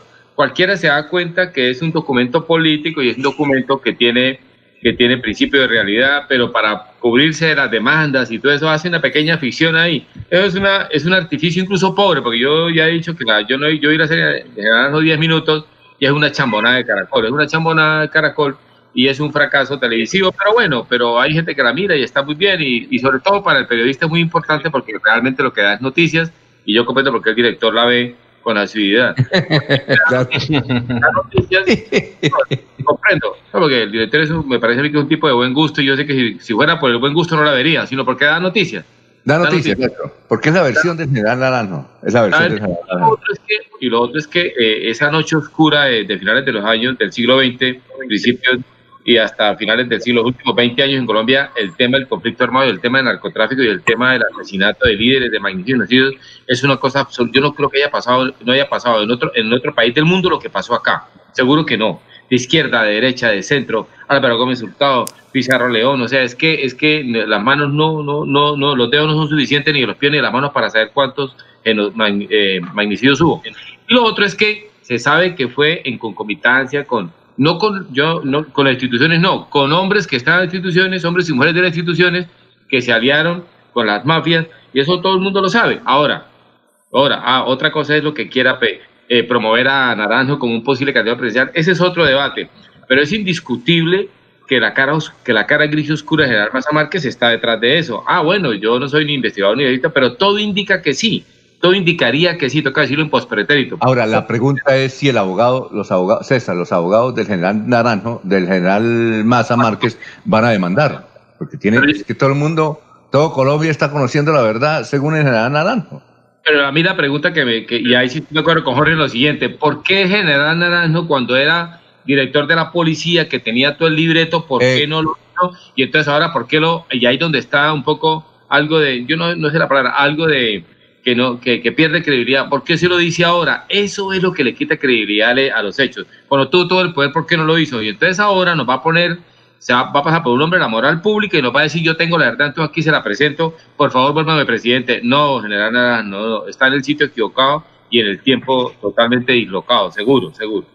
Bueno, vamos a una pausa, son las 7 de la mañana. Recuerden, estamos en la Semana del Cacao. Estamos enviando un saludo para una ejecutiva eh, de, cacao que nos escucha a esta hora, la doctora Jacqueline, la gerente del comité cacaotero. porque eh, el chocolate nos une. Ese es el hashtag. Y recuerden, en Deportivos Carvajal, doctor Julio Enrique, hay que aprovechar, hay que aprovechar y decirle a los hijos, mire, yo quiero unos tenis marca tal, calzo tal, y pueden ir a todas las tiendas, 40% de descuento. 40% de descuento es lo, la promoción que está haciendo Deportivos Carvajal en esta reapertura, reapertura con motivo del Día del Padre. El próximo 21 de junio. O si no, entre a la página Deportivos Carvajal, que es muy fácil, www.deportivoscarvajal.com y busque ahí las marcas con los descuentos, repetimos, del, del 40%. Son las 7 de la mañana, un minuto. Aquí Bucaramanga, la bella capital de Santander. Transmite Radio Melodía, Estación Colombiana, HJMH, 1080 kilociclos, 10.000 vatios de potencia en antena, para todo el oriente colombiano. Cadena Melodía, la radio líder de Colombia.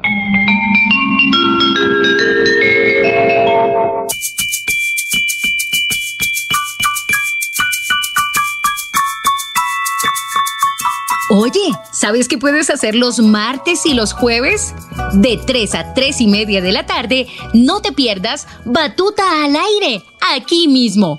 Un espacio de diversión, entretenimiento y formación musical. Viaja con nosotros. Invita Ministerio de Cultura y la Fundación Nacional Batuta. ¡Te esperamos!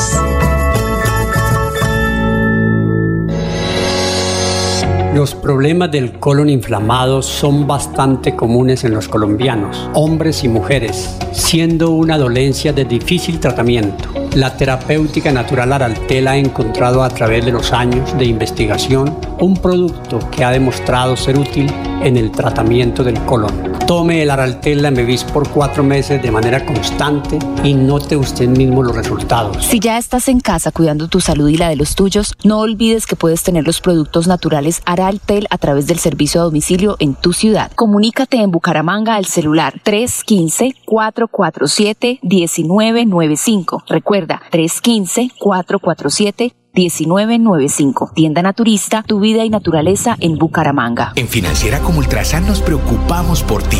Queremos verte de nuevo y compartir contigo millones de experiencias. Por eso, te invitamos a quedarte en casa.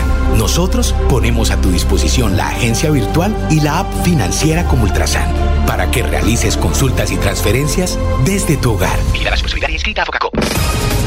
Estas son últimas noticias, las noticias de la hora. Hola, ¿qué tal? Buenos días, soy Florentino Mesa y estas son UCI Noticias y Paz de la Hora. Colombia registra la máxima cifra de contagios de coronavirus en un solo día y sobrepasa los 35 mil casos. El número de fallecidos es de 1087. La JEP rechaza incluir en la jurisdicción de paz al ex jefe de las paramilitares Autodefensas Unidas de Colombia, AUG, Salvatore Mancuso. Ordenan juicio en Argentina a la viuda y al hijo del capo Pablo Escobar Gaviria y al exfutbolista colombiano Mauricio El Chicho Serna.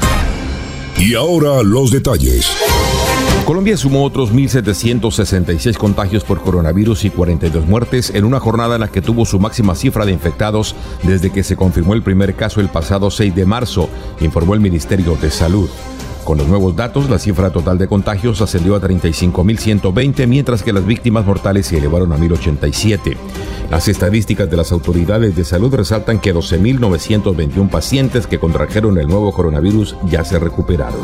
La Jurisdicción Especial para la Paz JEP, que se ocupa de los crímenes cometidos con ocasión del conflicto armado colombiano, rechazó el sometimiento del ex jefe de las paramilitares Autodefensas Unidas de Colombia, AUC, Salvatore Mancuso, informó ese alto tribunal. La JEP señaló en un comunicado que la Sala de Reconocimiento de Verdad y Responsabilidad concluyó que el rol de Mancuso fue el de un miembro orgánico de la estructura criminal desarrollando una función continua de combate.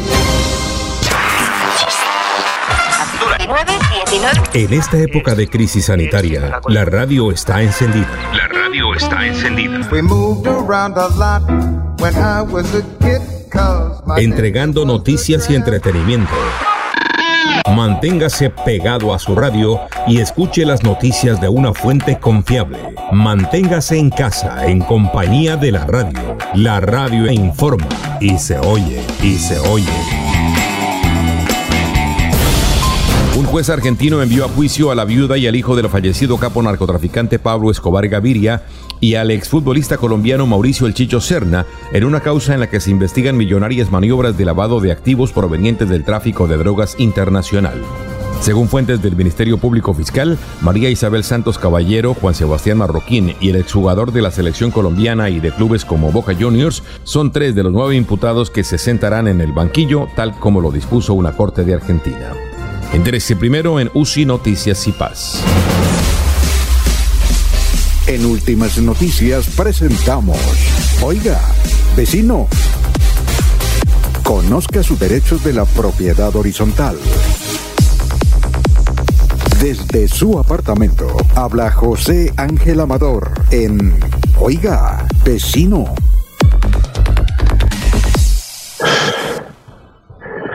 Bueno, José Ángel, eh, muy buenos días. ¿Cómo se encuentra? ¿Qué hay de su vida? Oiga, vecino, muy buenos días. Aquí bastante bien, iniciando este viernes, eh, primer viernes de junio, Día Mundial del Medio Ambiente, ¿no es cierto? Es la gran oportunidad de que para salir de esta crisis nos reinventemos en el club del vecino, apoyándonos mutuamente unos con otros, para que esto, pues todos salgamos fortalecidos de esta crisis, vecino. ¿Cómo la ve? Muy bien, Víctor Duarte lo saluda desde Sabana Larga. En el Atlántico, creo. Saludo, dice saludo para nuestro hermano José Ángel Amador. Muy bien. Ah, caramba. Lo debe conocer, ¿no? ¿Y qué más? A nombre de la Federación de Cacaoteros, de Cacao, porque hoy, de, esta semana, debemos consumir más cacao. Estamos en la semana del cacao. Yo, José Ángel. Genial, vale la pena precisamente insistir mucho en ese tema de consumir lo nuestro. Tenemos que dedicarnos a hacer un esfuerzo muy grande y, e invito a los medios de comunicación precisamente a que lo promocionemos. Eh, hoy, a partir de hoy, comenzamos a fortalecer el Club del Vecino. El Club del Vecino es un proyecto horizontal, como lo habíamos hablado con sí. Alfonso y los demás, y lo vamos a comenzar a promover a partir de este momento. ¿Qué significa el Club del Vecino? Es que comencemos a apoyarnos mutuamente en la copropiedad ya que estamos cerca, pues comprémosle, comprémosle al vecino del mercadito, comprémosle la asesoría, comprémosle sus servicios profesionales. Entonces, si él está elaborando el protocolo de bioseguridad, comprémosle a él el protocolo que nos lo organice para su propio conjunto, caramba, porque ya lo compramos a uno externo. Si, él, si otro vecino provee los materiales y los insumos para la protección, para la bioseguridad, pues comprémoselos a él. Entonces, fortalezcamos esas relaciones que son muy importantes, vecino. Eh, y, y, toca, empezando por el cacao y todos los insumos que consumimos diariamente, hasta aquellos productos que cada uno elabora en su empresa, en su fábrica, porque de la crisis tenemos que salir pero fortalecidos a, con el apoyo mutuo, vecino. Bueno, ¿y, ¿y, cuáles son los beneficios, José Ángel, de ingresar al club? ¿Quiénes pueden ingresar al club del vecino? ¿Quiénes? Bueno, básicamente hay que trabajarlo alrededor primero de, los residentes y propietarios, que son las personas que, con las que hay comunicación diariamente.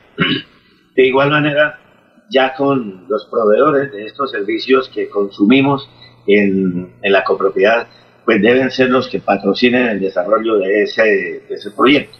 Y naturalmente cada propietario con sus insumos y productos o habilidades que ofrezca. Entonces decíamos, por ejemplo, de qué manera traer eh, para la actividad física, bueno, que está eso controlado o cerrado, para el uso de la piscina, el salón social, las canchas deportivas que hay en la copropiedad. Por ejemplo, traigamos a los jóvenes estudiantes de las unidades tecnológicas o de las universidades que están, para que hagan la práctica y que ellos sean los que nos colaboren en la realización de estas tareas.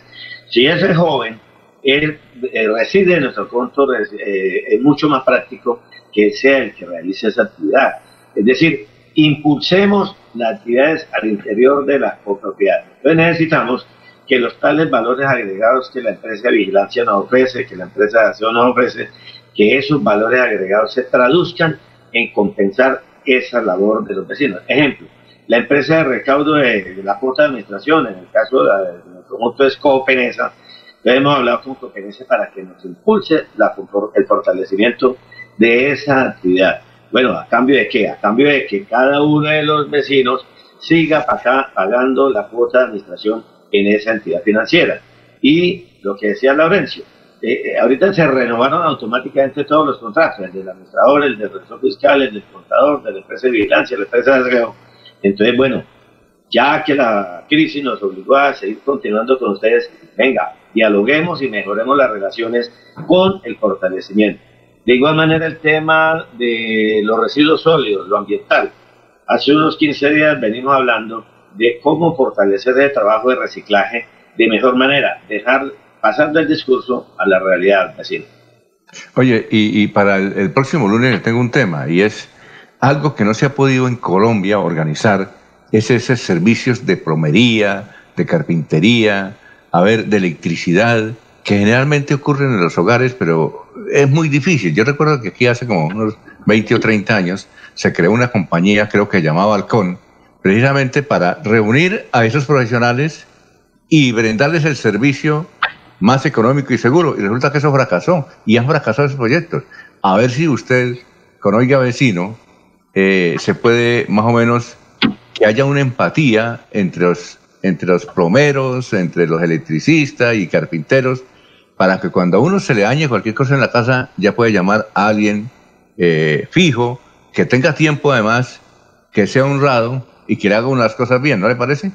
Sí, sí, sí, ese es un insumo súper importante para el club del vecino. Mire usted de qué manera precisamente se puede desarrollar esa actividad, por qué no funciona tan de manera práctica y nosotros sí lo podríamos con la idea que usted nos da vecino fortalecer. Es la confianza. Es que usted contrata a un plomero, a alguien para que le pinte el apartamento o le repare los muebles o los closets y en consecuencia no le cumple eh, aquí hay un vecino que tiene el domo hace un año en reparación y la última oportunidad le dio 500 mil pesos al reparador y resulta que desapareció, no volvió a contestar el teléfono. Entonces, esa falta de credibilidad y confianza hace que nos organicemos y generemos equipos de trabajo sólidos. Por supuesto que esa es la maravillosa idea. Mire usted, eh, vecino, que no, no habíamos vuelto a hablar sobre el tema del club y hoy usted me da el insumo más importante. Muy bien, oye, eh, gracias José Ángel, cuídese, ¿no? Muy amable. Sí, señor, toca cuidarnos. Muy e invitar a los amables oyentes a que nos sigan llamando, porque aquí llaman y hay muchas curiosidades que no las podemos abordar todas en los cinco minutos, pero ahí poco a poco. No, la curiosidad, se, la curiosidad se la conté ayer y la envió ese bogotano de que fue y le quitó el inodoro a la, a la arrendataria porque no le pagaba la cuota, ¿no? bueno, pues a raíz de eso me plantearon otra.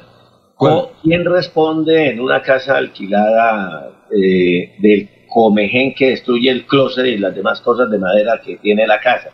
¿El inquilino, la inmobiliaria o el propietario? ahí Muy bien. Oye, muchas gracias. Adiós. feliz fin de semana. Éxitos, son las 7 de la mañana, 14 minutos. Estamos en Radio Melodía, 7 y, 14. Bueno, vamos con más noticias eh, a esta hora de la mañana.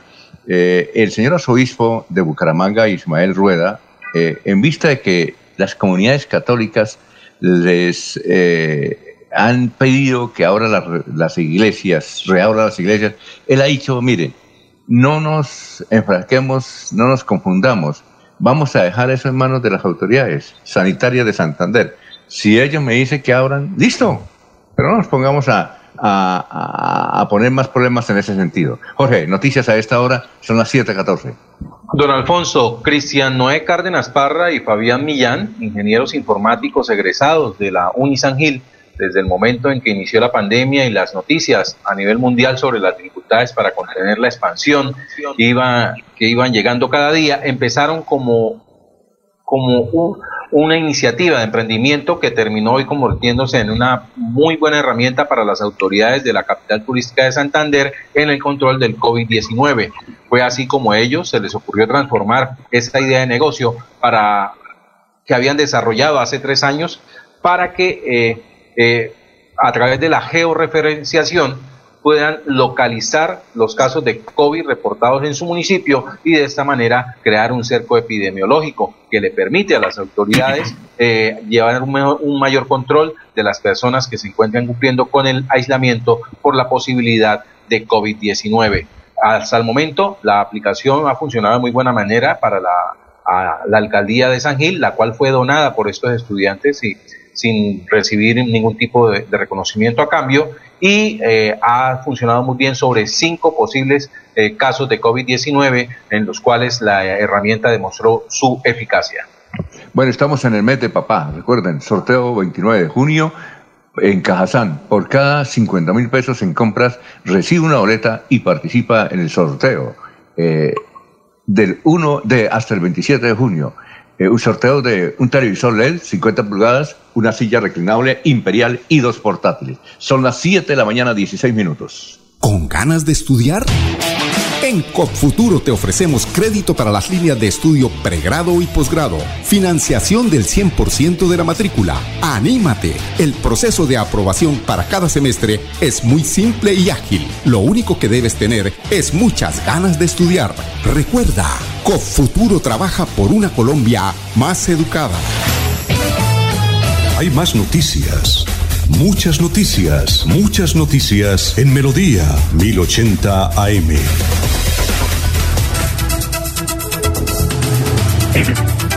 A ver, Laurencio, lo escuchamos, 7 y 7. Alfonso, luego de comer aquí un delicioso envuelto, molido, que se dice de maíz de la provincia de Vélez, El Gran Santander es un poema de agua de el Tocayo Vargas, porque él es de Bolívar. Recordamos que Bolívar suministra agua para Vélez y otros municipios del sur de Santander. Hoy en el Día del Medio Ambiente, el Tocayo Vargas nos pide que hay que defender a Santurbán. Aquí está precisamente desde Bolívar, Santander, el Tocayo Vargas con este poema. Ayer terminando el día, reflexioné sin afán y puse en mi punto de mira bello Santurbán. Me senté al agua de mis hijos en un taburete madera, le puse la fuerza a un lápiz para escribir de esta manera y rendirle un homenaje a esa mujer comunera. Nunca se dio por vencida. Orgullo santanderiano, heroína comunera. Nuestra gran Antonia Santos. De su apellido algo queda. El presidente Colombia el que vendió nuestra tierra, el que traicionó el legado que su apellido le diera, de luchar por su país, de defender nuestra tierra. Mi querida Antonia Santos, felicitarla quisiera, es todo lo contrario. Mírelo de esta manera que por lo que usted luchó en su tierra comunera es una gente extranjera que se viene a apoderar de la riqueza de su tierra. Negoció a nuestras espaldas. Le fallaron los reflejos. Antes eran con espejos que se llevaban el oro. De la tristeza hasta lloro de mirar lo que se pierde. Hoy son con billetes verdes y el engaño no ha cambiado porque el vivo se acomoda en esta mi patria boba.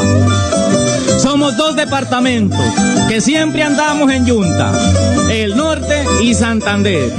La ocasión hoy nos rejunta y la historia se repite, la de hace 200 años y punta, que nos tocó unir las fuerzas y el esfuerzo no fue en balde y que el miedo no acobarde de levantar nuestra frente, ponerle el pecho a la brisa como herencia de valientes, como hizo Antonio Galán, como hizo Antonia Santos, también Manuela Beltrán. Me levanté del taurete, lo pensé más de dos veces en seguir con el poema.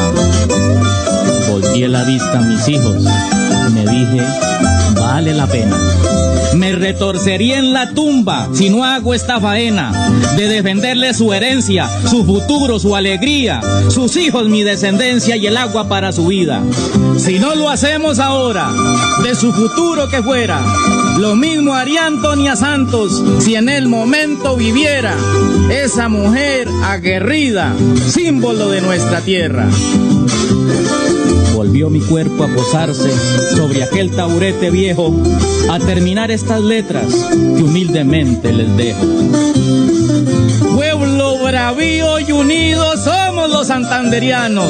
Vamos a dar la pelea. Por sus hijos, por mis hijos, toca defender el agua. Yo soy el tocayo Vargas. Santurbán nos necesita. El metal no es importante. Nuestro oro es el agua.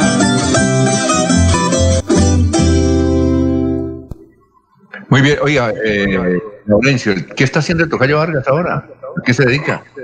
Pues en estos días eh, confinado como todos en aislamiento musical y también pues eh, descansando dicen los artistas esperando a ver si les apoyan de alguna manera o realizando conciertos virtuales porque como no se puede salir él tenía como 25 conciertos o actividades durante este tiempo porque recuerde que más adelante Víctor Sárez también nos hará una reflexión sobre cómo está la situación de los artistas en esta época de fin de año Víctor Suárez nuestro de amigo de año nuestro sí, amigo señor, locutor. porque Ah, por bueno. estos días, por lo menos en 20 municipios tenían ferias y fiestas del folclore y de Oiga, sí, tradiciones ¿no? y no hay nada.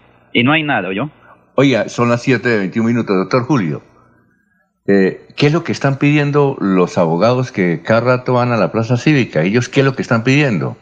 ¿Que, que, que, que usted ya está sintonizado con ellos de que van y reclaman? ¿Qué, qué es lo que están reclamando? No, Alfonso, la verdad no tengo noticia cierta de, de qué se trata, pero, pero desde luego eh, vino hace mucho tiempo alguna declaración de, de los colegas de Bogotá en el sentido primero de que se resuelve este problema de los términos suspendidos que tienen los abogados litigantes eh, hace tres meses totalmente inactivos, ¿no? Sus procesos paralizados y, y, por supuesto sin poder ejercer su actividad profesional de donde depende su sustento económico. Creo que es esa fundamentalmente la, la exigencia y la reclamación que se está planteando. Ah, sí, porque ellos van cada rato allá y dicen, bueno, están reclamando.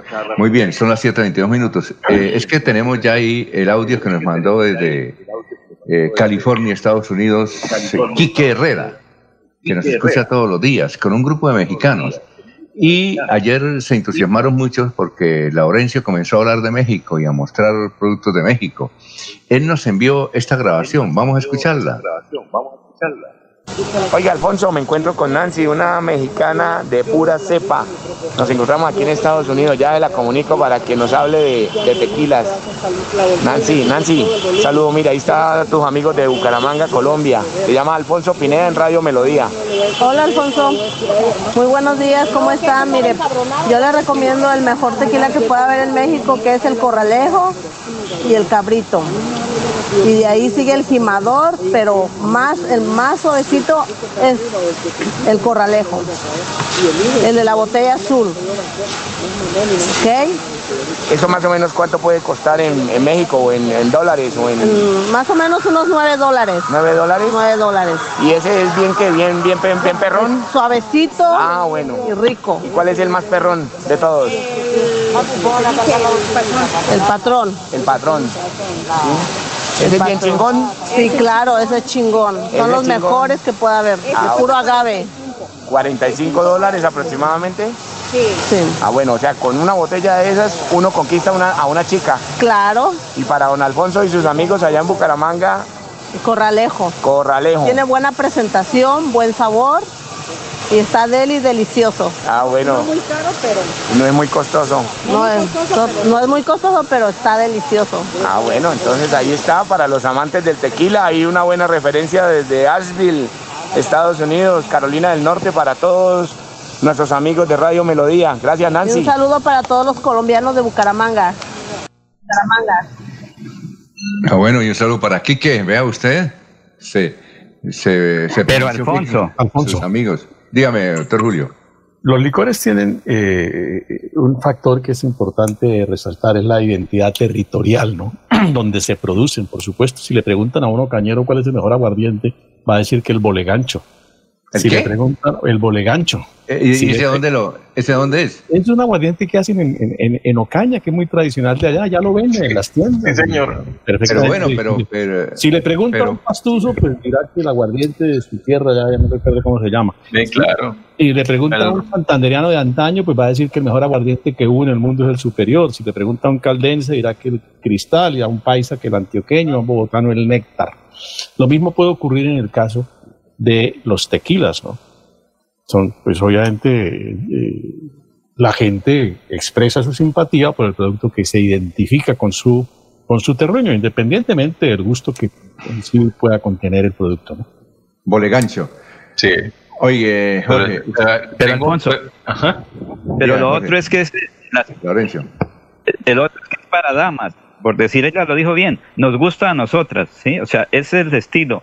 Para, digamos, los hombres que les gusta un poco más fuerte, ese es otro estilo, otro eh, Don Julio, por ejemplo, o los otros marcas. Pero para las damas tienen otras calidades también que, digamos, como con menos alcohol.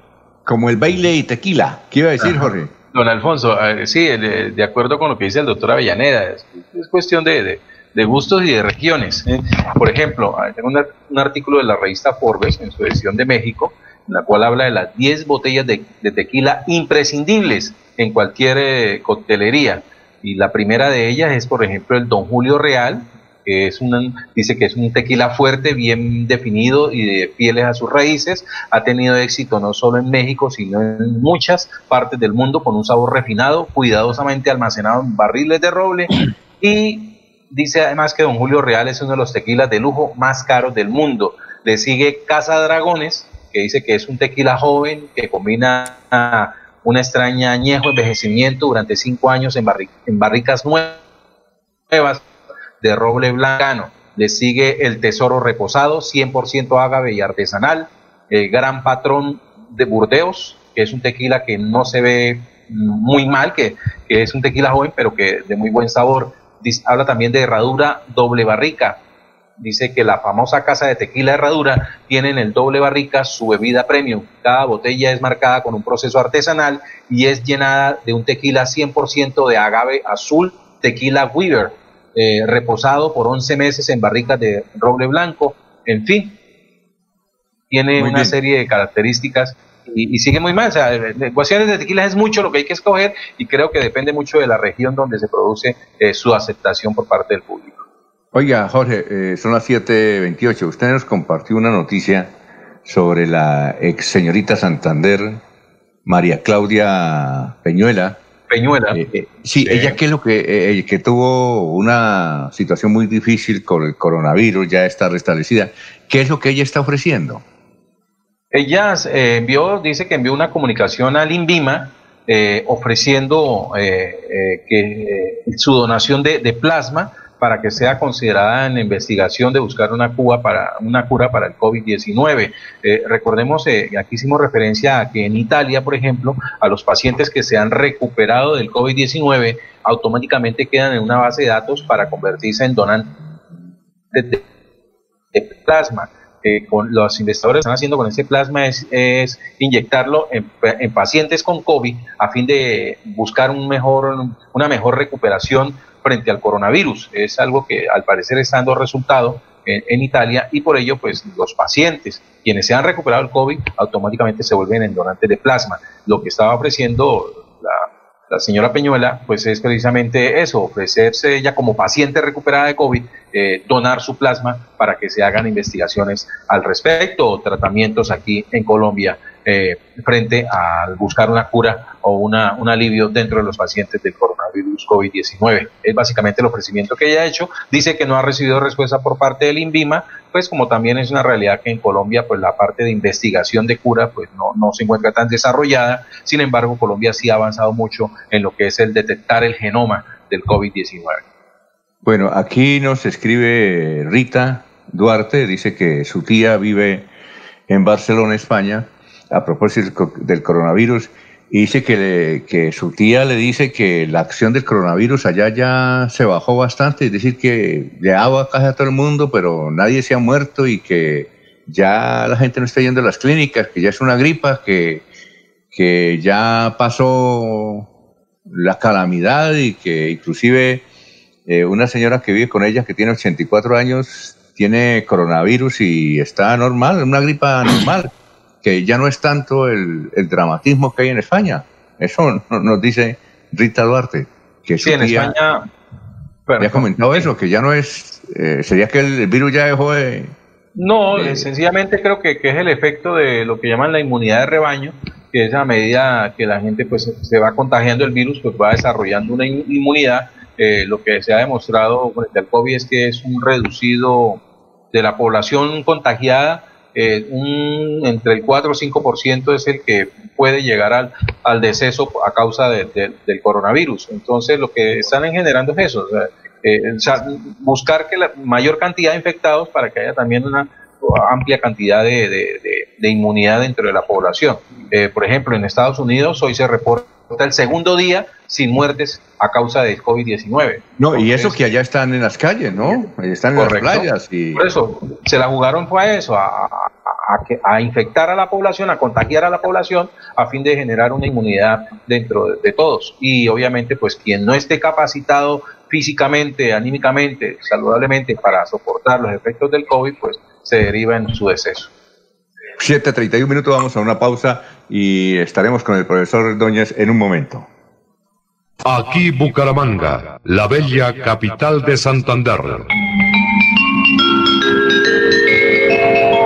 Transmite Radio Melodía, Estación Colombiana, HJMH, 1080 kilociclos, 10.000 vatios de potencia en antena, para todo el oriente colombiano.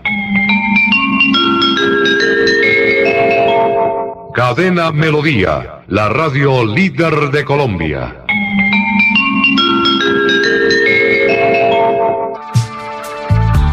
En la radio también estamos luchando contra el COVID-19 y aunque muchas emisoras se han silenciado, a pesar de las grandes dificultades, en Melodía nos resistimos a hacerlo. Menos horas al aire son hoy nuestra alternativa para seguirles acompañando como medio de información y entretenimiento. Escúchenos de lunes a viernes de 5 de la mañana a 6 de la tarde, sábados de 6 de la mañana a 12 del día. Los domingos estamos en silencio. Melodía 1080 AM en Facebook, Radio Melodía Bucaramanga. Tenemos fe que muy pronto todo será mejor que antes y que seguiremos a su lado por siempre, por siempre.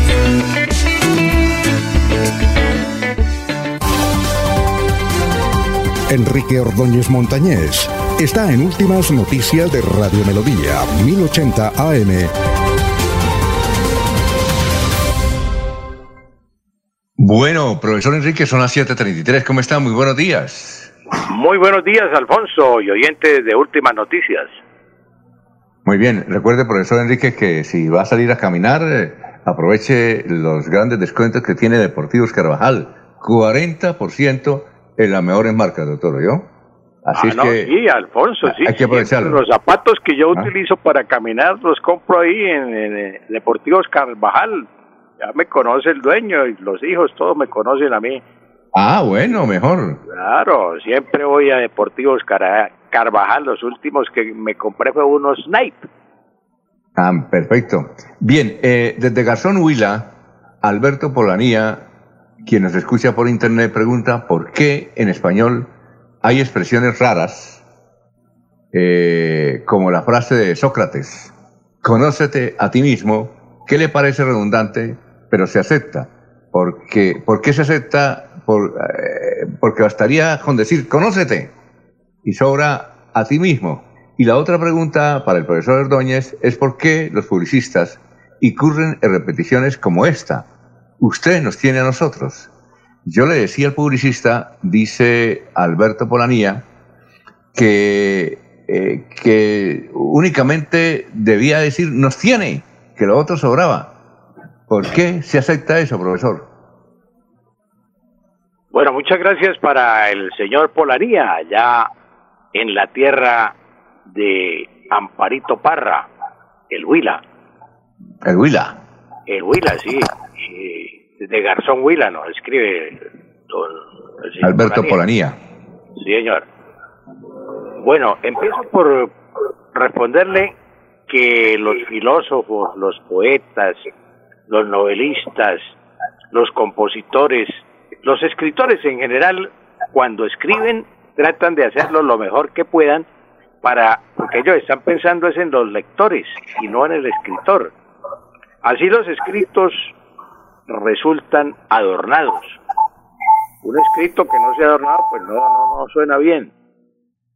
Entonces, los escritos los adornan, los lustran, los cepillan, eh, los brillan, los acicalan, como una dama cuando sale a la calle que pues, dice, ay, hoy, hoy no tengo maquillaje, se me olvidó pintarme, se me olvidó echarme sombra, no me, no me eché colorete, tal. Entonces van pintadas, van adornadas, van acicaladas.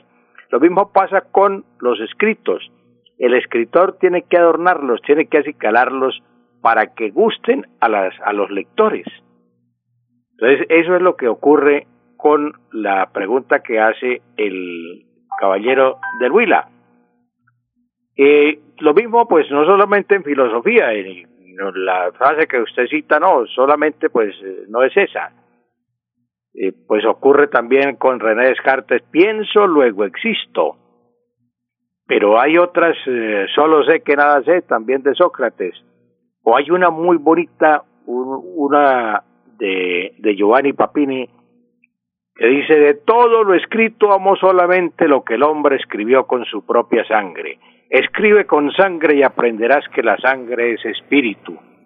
Esa es de Giovanni Papini, muy bien adornada eh, esa, esa frase célebre de Giovanni Papini, que si la dejara él, escribe, escribe que todo lo que escribe me gusta. No, no, no. Él la ha escrito, escribe con sangre, emplea muchas metáforas. Entonces así ocurre con los escritores. Y no solamente pues eh, ocurre en el campo de la filosofía, sino en el campo de la poesía. Los poetas también, mire, eh, hay un poema de Guillermo Valencia que se llama Narcos y empieza, en el umbral de la polvosa puerta sucia, la piel, el cuerpo entumecido, he visto al rayo de una luz incierta a un perro melancólico dormido. Si el poeta Valencia dijera únicamente, en el umbral de la puerta he visto a un perro dormido, la, eh, la, la piel sucia y el cuerpo entumecido. Mm, Entonces no diría nada, pero fíjese cómo lo adorna, en, la, en el umbral de la polvosa puerta, en el umbral de la polvosa puerta, sucia la piel, el cuerpo entumecido, visto el rayo de una luz incierta a un perro melancólico dormido, bien adornado. Su paisano, señor Polanía, su paisano, el poeta Jorge Villamil, Villamil en los Guaduales, pone a llorar a los Guaduales. Lloran, lloran los Guaduales, eso es una figura literaria. Pone a llorar a los Guaduales, le está dando una cualidad a un ser inanimado, los Guaduales, de un ser animado. Entonces, eso ocurre en, con los escritos, eh, señor Polanía, que el compositor, el autor, el poeta, el novelista, todos tienen que adornar sus escritos, porque si no los adornaran, quedaría mal. Esa es eh, la, frase que usted cita de Sócrates, cono, conócete a ti mismo, si dijera conócete, no diría nada, ¿no? Quedaría muy insulso, le faltaría algo, como dirían, dirían las abuelitas, le falta sustancia al caldo. Entonces, eh, para eso es que se, se, se escribe en esa forma, así que, que con redundancias. Los poetas, los escritores en general, emplean muchas figuras literarias, señor Polanía. Y mucha redundancia, ¿no? Mucha redundancia. Mucha redundancia. Muy claro. bien.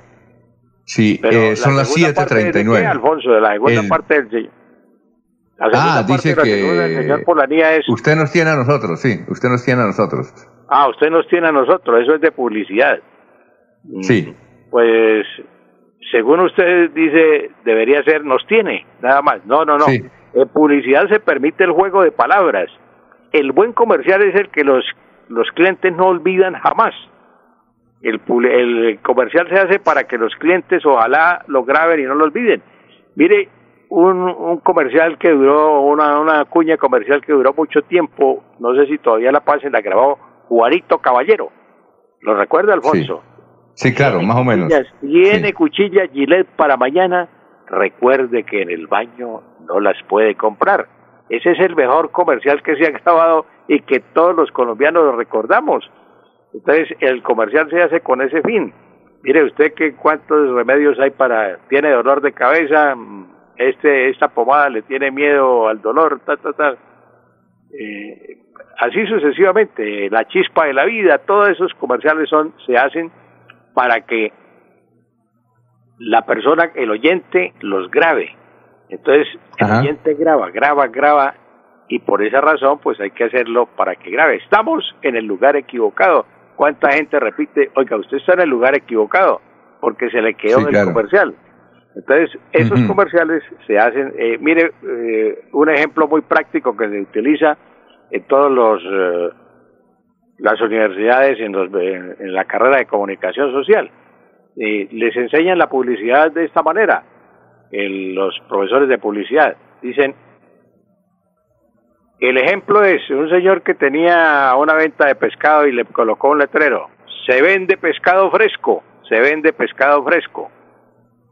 Pues entonces le preguntan al alumno, ¿usted qué le quitaría? Entonces empieza, se vende, Mm, fresco, tal, porque claro, si el señor tiene el pescado ahí es para venderlo, no es para regalarlo. Y el pescado siempre tiene que ser fresco. Entonces, solo la palabra pescado sería suficiente en, en, ese caso. Eh, eso sí, sería en publicidad cuando es un producto como el pescado, que se puede y se le pueden quitar todos esos términos porque ya el pescado está a la vista, es para venderlo, para regalar, regalar y el pescado siempre tiene que ser fresco, entonces sería simplemente pescado. En ese caso sí sería, pero el caso que usted cita no, porque los anuncios publicitarios se hacen para que queden en la mente del oyente y al anunciante le guste. Entonces, ah, bueno, eso es, yo le puedo decir al señor Polaría, Alfonso. 742. El periodista y profesor universitario, y además periodista, eh, eh, Alberto Calvis Ramírez, lector de la parrilla, nos envía un comentario referente a las palabras nuevas que utilizan los colegas periodistas que cambian y se inventan términos que no existen, sino en su mentalidad y en muchos casos por la ignorancia sobre el buen uso del idioma. Profesor, pregunta Alberto Galvis, ¿qué dice eh, el comentario eh, eh, o qué le podemos leer para los oyentes sobre el particular.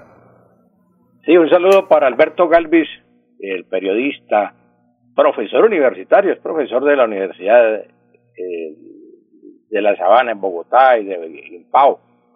Y Alberto Galvis es escritor también.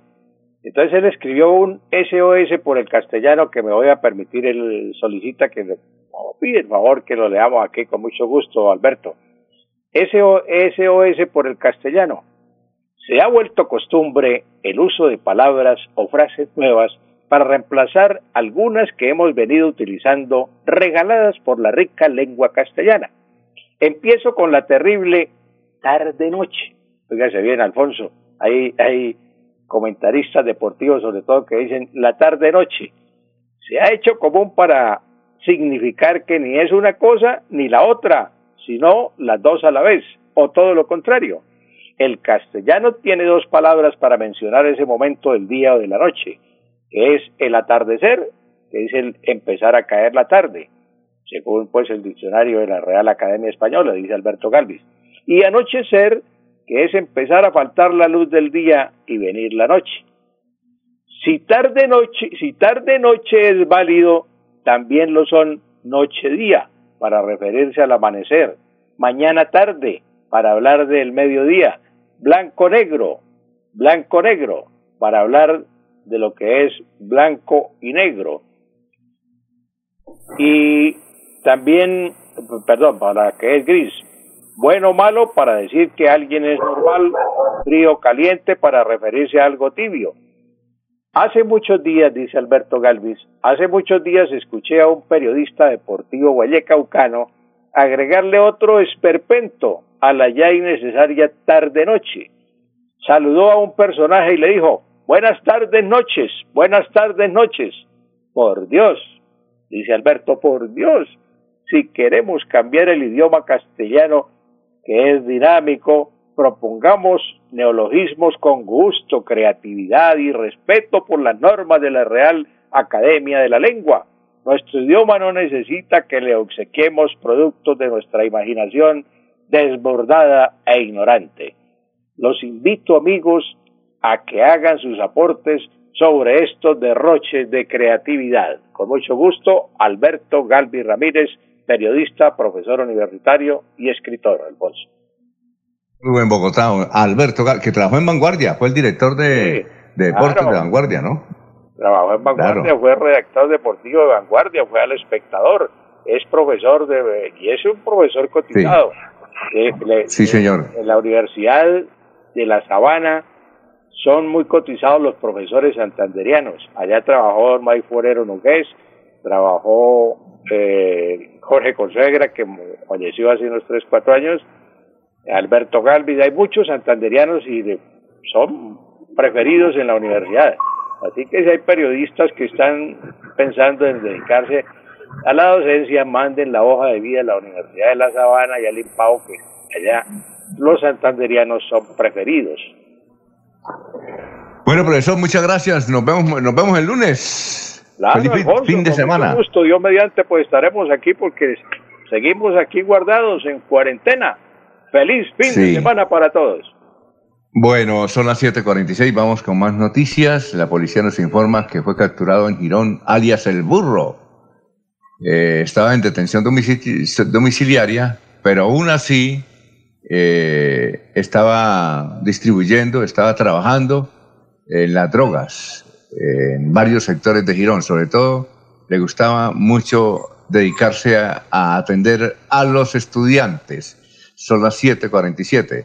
Eh, también el doctor Juan Carlos Cárdenas dice que no va a tomar ninguna medida, que por ahora va a seguir el, pico y cédula como está, que mañana sábado no hay toque de queda, que abrirán los, los el comercio, pero que el domingo sí hay toque de queda, que nada se modifica. Ha dicho hace unos instantes Juan Carlos Cárdenas. Jorge, vamos con más noticias a esta hora. Don Alfonso, donde sí aplica el nuevo pico y cédula es en el puerto petrolero de Barranca Bermeja. A partir de hoy, allí se aplica la modalidad de número par e impar para permitir la movilidad de las personas que requieran salir de sus casas durante eh, estos días de eh, aislamiento preventivo. Eh, la modalidad que implementó el Distrito Petrolero, la administración del Distrito Petrolero, consiste en que los días pares saldrán las, las personas que, cuyas cédulas terminen en número par y el día impar, pues cuyas personas la cédula termine en el número impar. Es decir, que hoy, 5 de junio, las personas con cédula impar podrán circular eh, tranquilamente por las calles de Barranca Bermeja, eh, siempre y cuando requieran eh, salir de sus casas. ¿Y allá cómo, cómo era antes? ¿Cómo era? ¿Usted recuerda cómo era antes? No, estaba establecido por definir un día de la semana para dos dígitos de, de, la cédula. Por ejemplo, un día hoy viernes podrían circular las cédulas terminadas en 9 y 0, por ejemplo. ¿sí? Ya hoy pues eh, creo que se amplía un poco más la movilidad, pero también eh, se va a ser mucho más fuerte el control por parte de las autoridades de quienes se encuentran eh, fuera de sus casas. Es decir, hay más más libertad como para salir a la sí, exacto, sí, quienes habrá un mayor número de personas quienes puedan salir de sus viviendas, pero también recordemos que en Barranca Bermeja se están haciendo unos controles muy fuertes con respecto a la a, realizar pruebas aleatorias dentro de la población y las cuales pues han permitido la localización de varios casos de contagio que hoy tienen pues a Barranca Bermeja con una cifra alta frente a otros municipios del departamento de Santander. Laurencio, lo escuchamos. Alfonso, es que Manuel Cala es funcionario de la ESA. Este domingo suspenden el servicio para la provincia de Guanentá y la zona comunera como consecuencia de la temporada de lluvia que afectó el sistema. Precisamente Manuel Cala pues nos informa qué es lo que va a pasar el próximo domingo entre 6 y 9 de la mañana. Cordial saludo. En días anteriores, personal técnico de la Electrificadora de Santander, en revisión de rutina a la línea de 115 kilovoltios Piedecuesta San Gil, encontró una anomalía en el sector de la Mesa de los Santos en el cable de guarda que protege esta línea. Este cable de guarda es un cable de acero trenzado que protege eh, a la línea de descargas atmosféricas. es parte esencial de su sistema, de su sistema de protección y es una anomalía que debemos atender en el menor tiempo posible para evitar que eh, continúe el deterioro del cable y no genere una interrupción no programada del servicio. De manera pues que ante esta situación tuvimos que programar para el próximo domingo 7 de junio entre las 5 y las 9 de la mañana la intervención de esta corrección, motivo por el cual tendremos una suspensión del servicio en este horario para todos los municipios de la provincia de Guarentina y de la provincia comunera, mientras realizamos la corrección de esta, de esta falla en la línea para evitar, como comentaba anteriormente, que tengamos una suspensión no programada y de pronto más prolongada del servicio. Eh, eh, una cosa, ustedes van a quitar la luz en, en la Mesa de los Santos. También, ¿no? No, es hacia arriba, es hacia el sur del departamento. Porque pero él dice que la línea es de la Mesa de los Santos. Sí, sí, pero es la línea de alta tensión, es decir, esa que lleva la energía para el sur del departamento. Entonces, es a partir de Aratocas, después del Chicamocha hacia arriba es donde se presenta la emergencia para atender los daños, porque si no después tendrían que suspender por más tiempo o que cuando se esté atendiendo, por ejemplo, personal en una asistencia médica. pero únicamente Entonces el domingo se sabe. Laurencio, únicamente la quitan En, San Gil, únicamente la quitan en San Gil. En San Gil, no, para San Gil y todos sus municipios lo mismo que para la zona comunera. Bueno, por eso. Entonces se va de 5 de la mañana a 9 de la noche. A la, sí, a 9 de la mañana. 9 de la, mañana. Tres horas. Sí, y, tres horas. Pero, en la Mesa de los Santos la quitan, ¿o no? No, no, no, en la Mesa de los Santos no, porque esa es la línea de alta tensión, la que va por este ladito, que va casi cerca a la vía central. Por ese sector es que va, entonces se tuvo un daño, tienen que corregirlo y eso pues eh, eh, debe emplear los funcionarios de 5 de la mañana a 9 de la mañana. Entonces, sobre todo para la gente que tiene un mercado. 7.51, la de irnos, Jorge, la de irnos a esta hora. Estamos en Radio Melodía. Don Alfonso, las diferentes programaciones que se desarrollan en entes eh, gubernamentales con respecto a la celebración del Día Internacional del Medio Ambiente que se cumple hoy, eh, conferencias a través de la web, eh, actividades de siembra de árboles y algunos simposios informativos son los que se han previsto para conmemorar este día. Muy bien. Eh, la de irnos, eh, ¿está César ahí? ¿O César ya fue? César está ahí para preguntarle el comentario final para irnos. O si no, usted, doctor Julio, un comentario para irnos ya, 7.53. Alfonso, ¿me permite en 10 segundos a propósito de, las explicaciones y de los recorderis que nos hizo el doctor, el profesor Enrique Ordóñez de alguna cuña comercial? en una época hubo un programa deportivo en Bucaramanga, Alfonso, que lo financiaban cuatro, cuatro, cuatro pautas, ¿no? La de Gillette con afeítese, la de Leonisa, marca de ropa, eh, una fábrica de, de, sopas, de Maggi, Nor, cualquiera de ellas, y Croydon.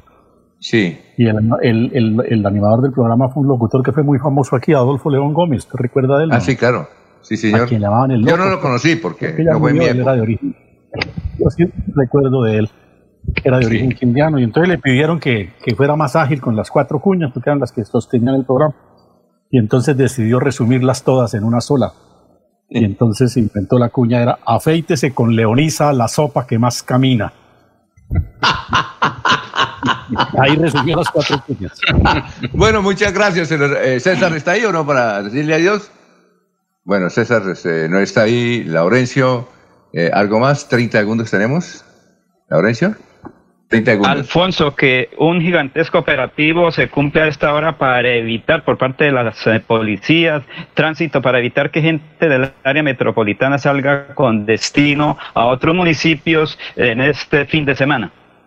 Muy bien, muchas gracias. Los esperamos eh, el próximo el próximo lunes a las cinco y media y recuerden seguir en sintonía de nosotros a las ocho y media viene don Nelson Rodríguez Plata y su esposa Nelly Sierra con Última Hora Noticias y a las once de la mañana está don José Ángel Amador con Oiga Tendero. Muchas gracias, que pasen un buen día y sigan en melodíaenlínea.com. Últimas noticias los despierta bien informados de lunes a viernes. En todas las áreas de la información regional, un periodista de Últimas Noticias registra la información en Radio Melodía 1080 AM y en melodíaenlínea.com. Director Alfonso Pineda Chaparro.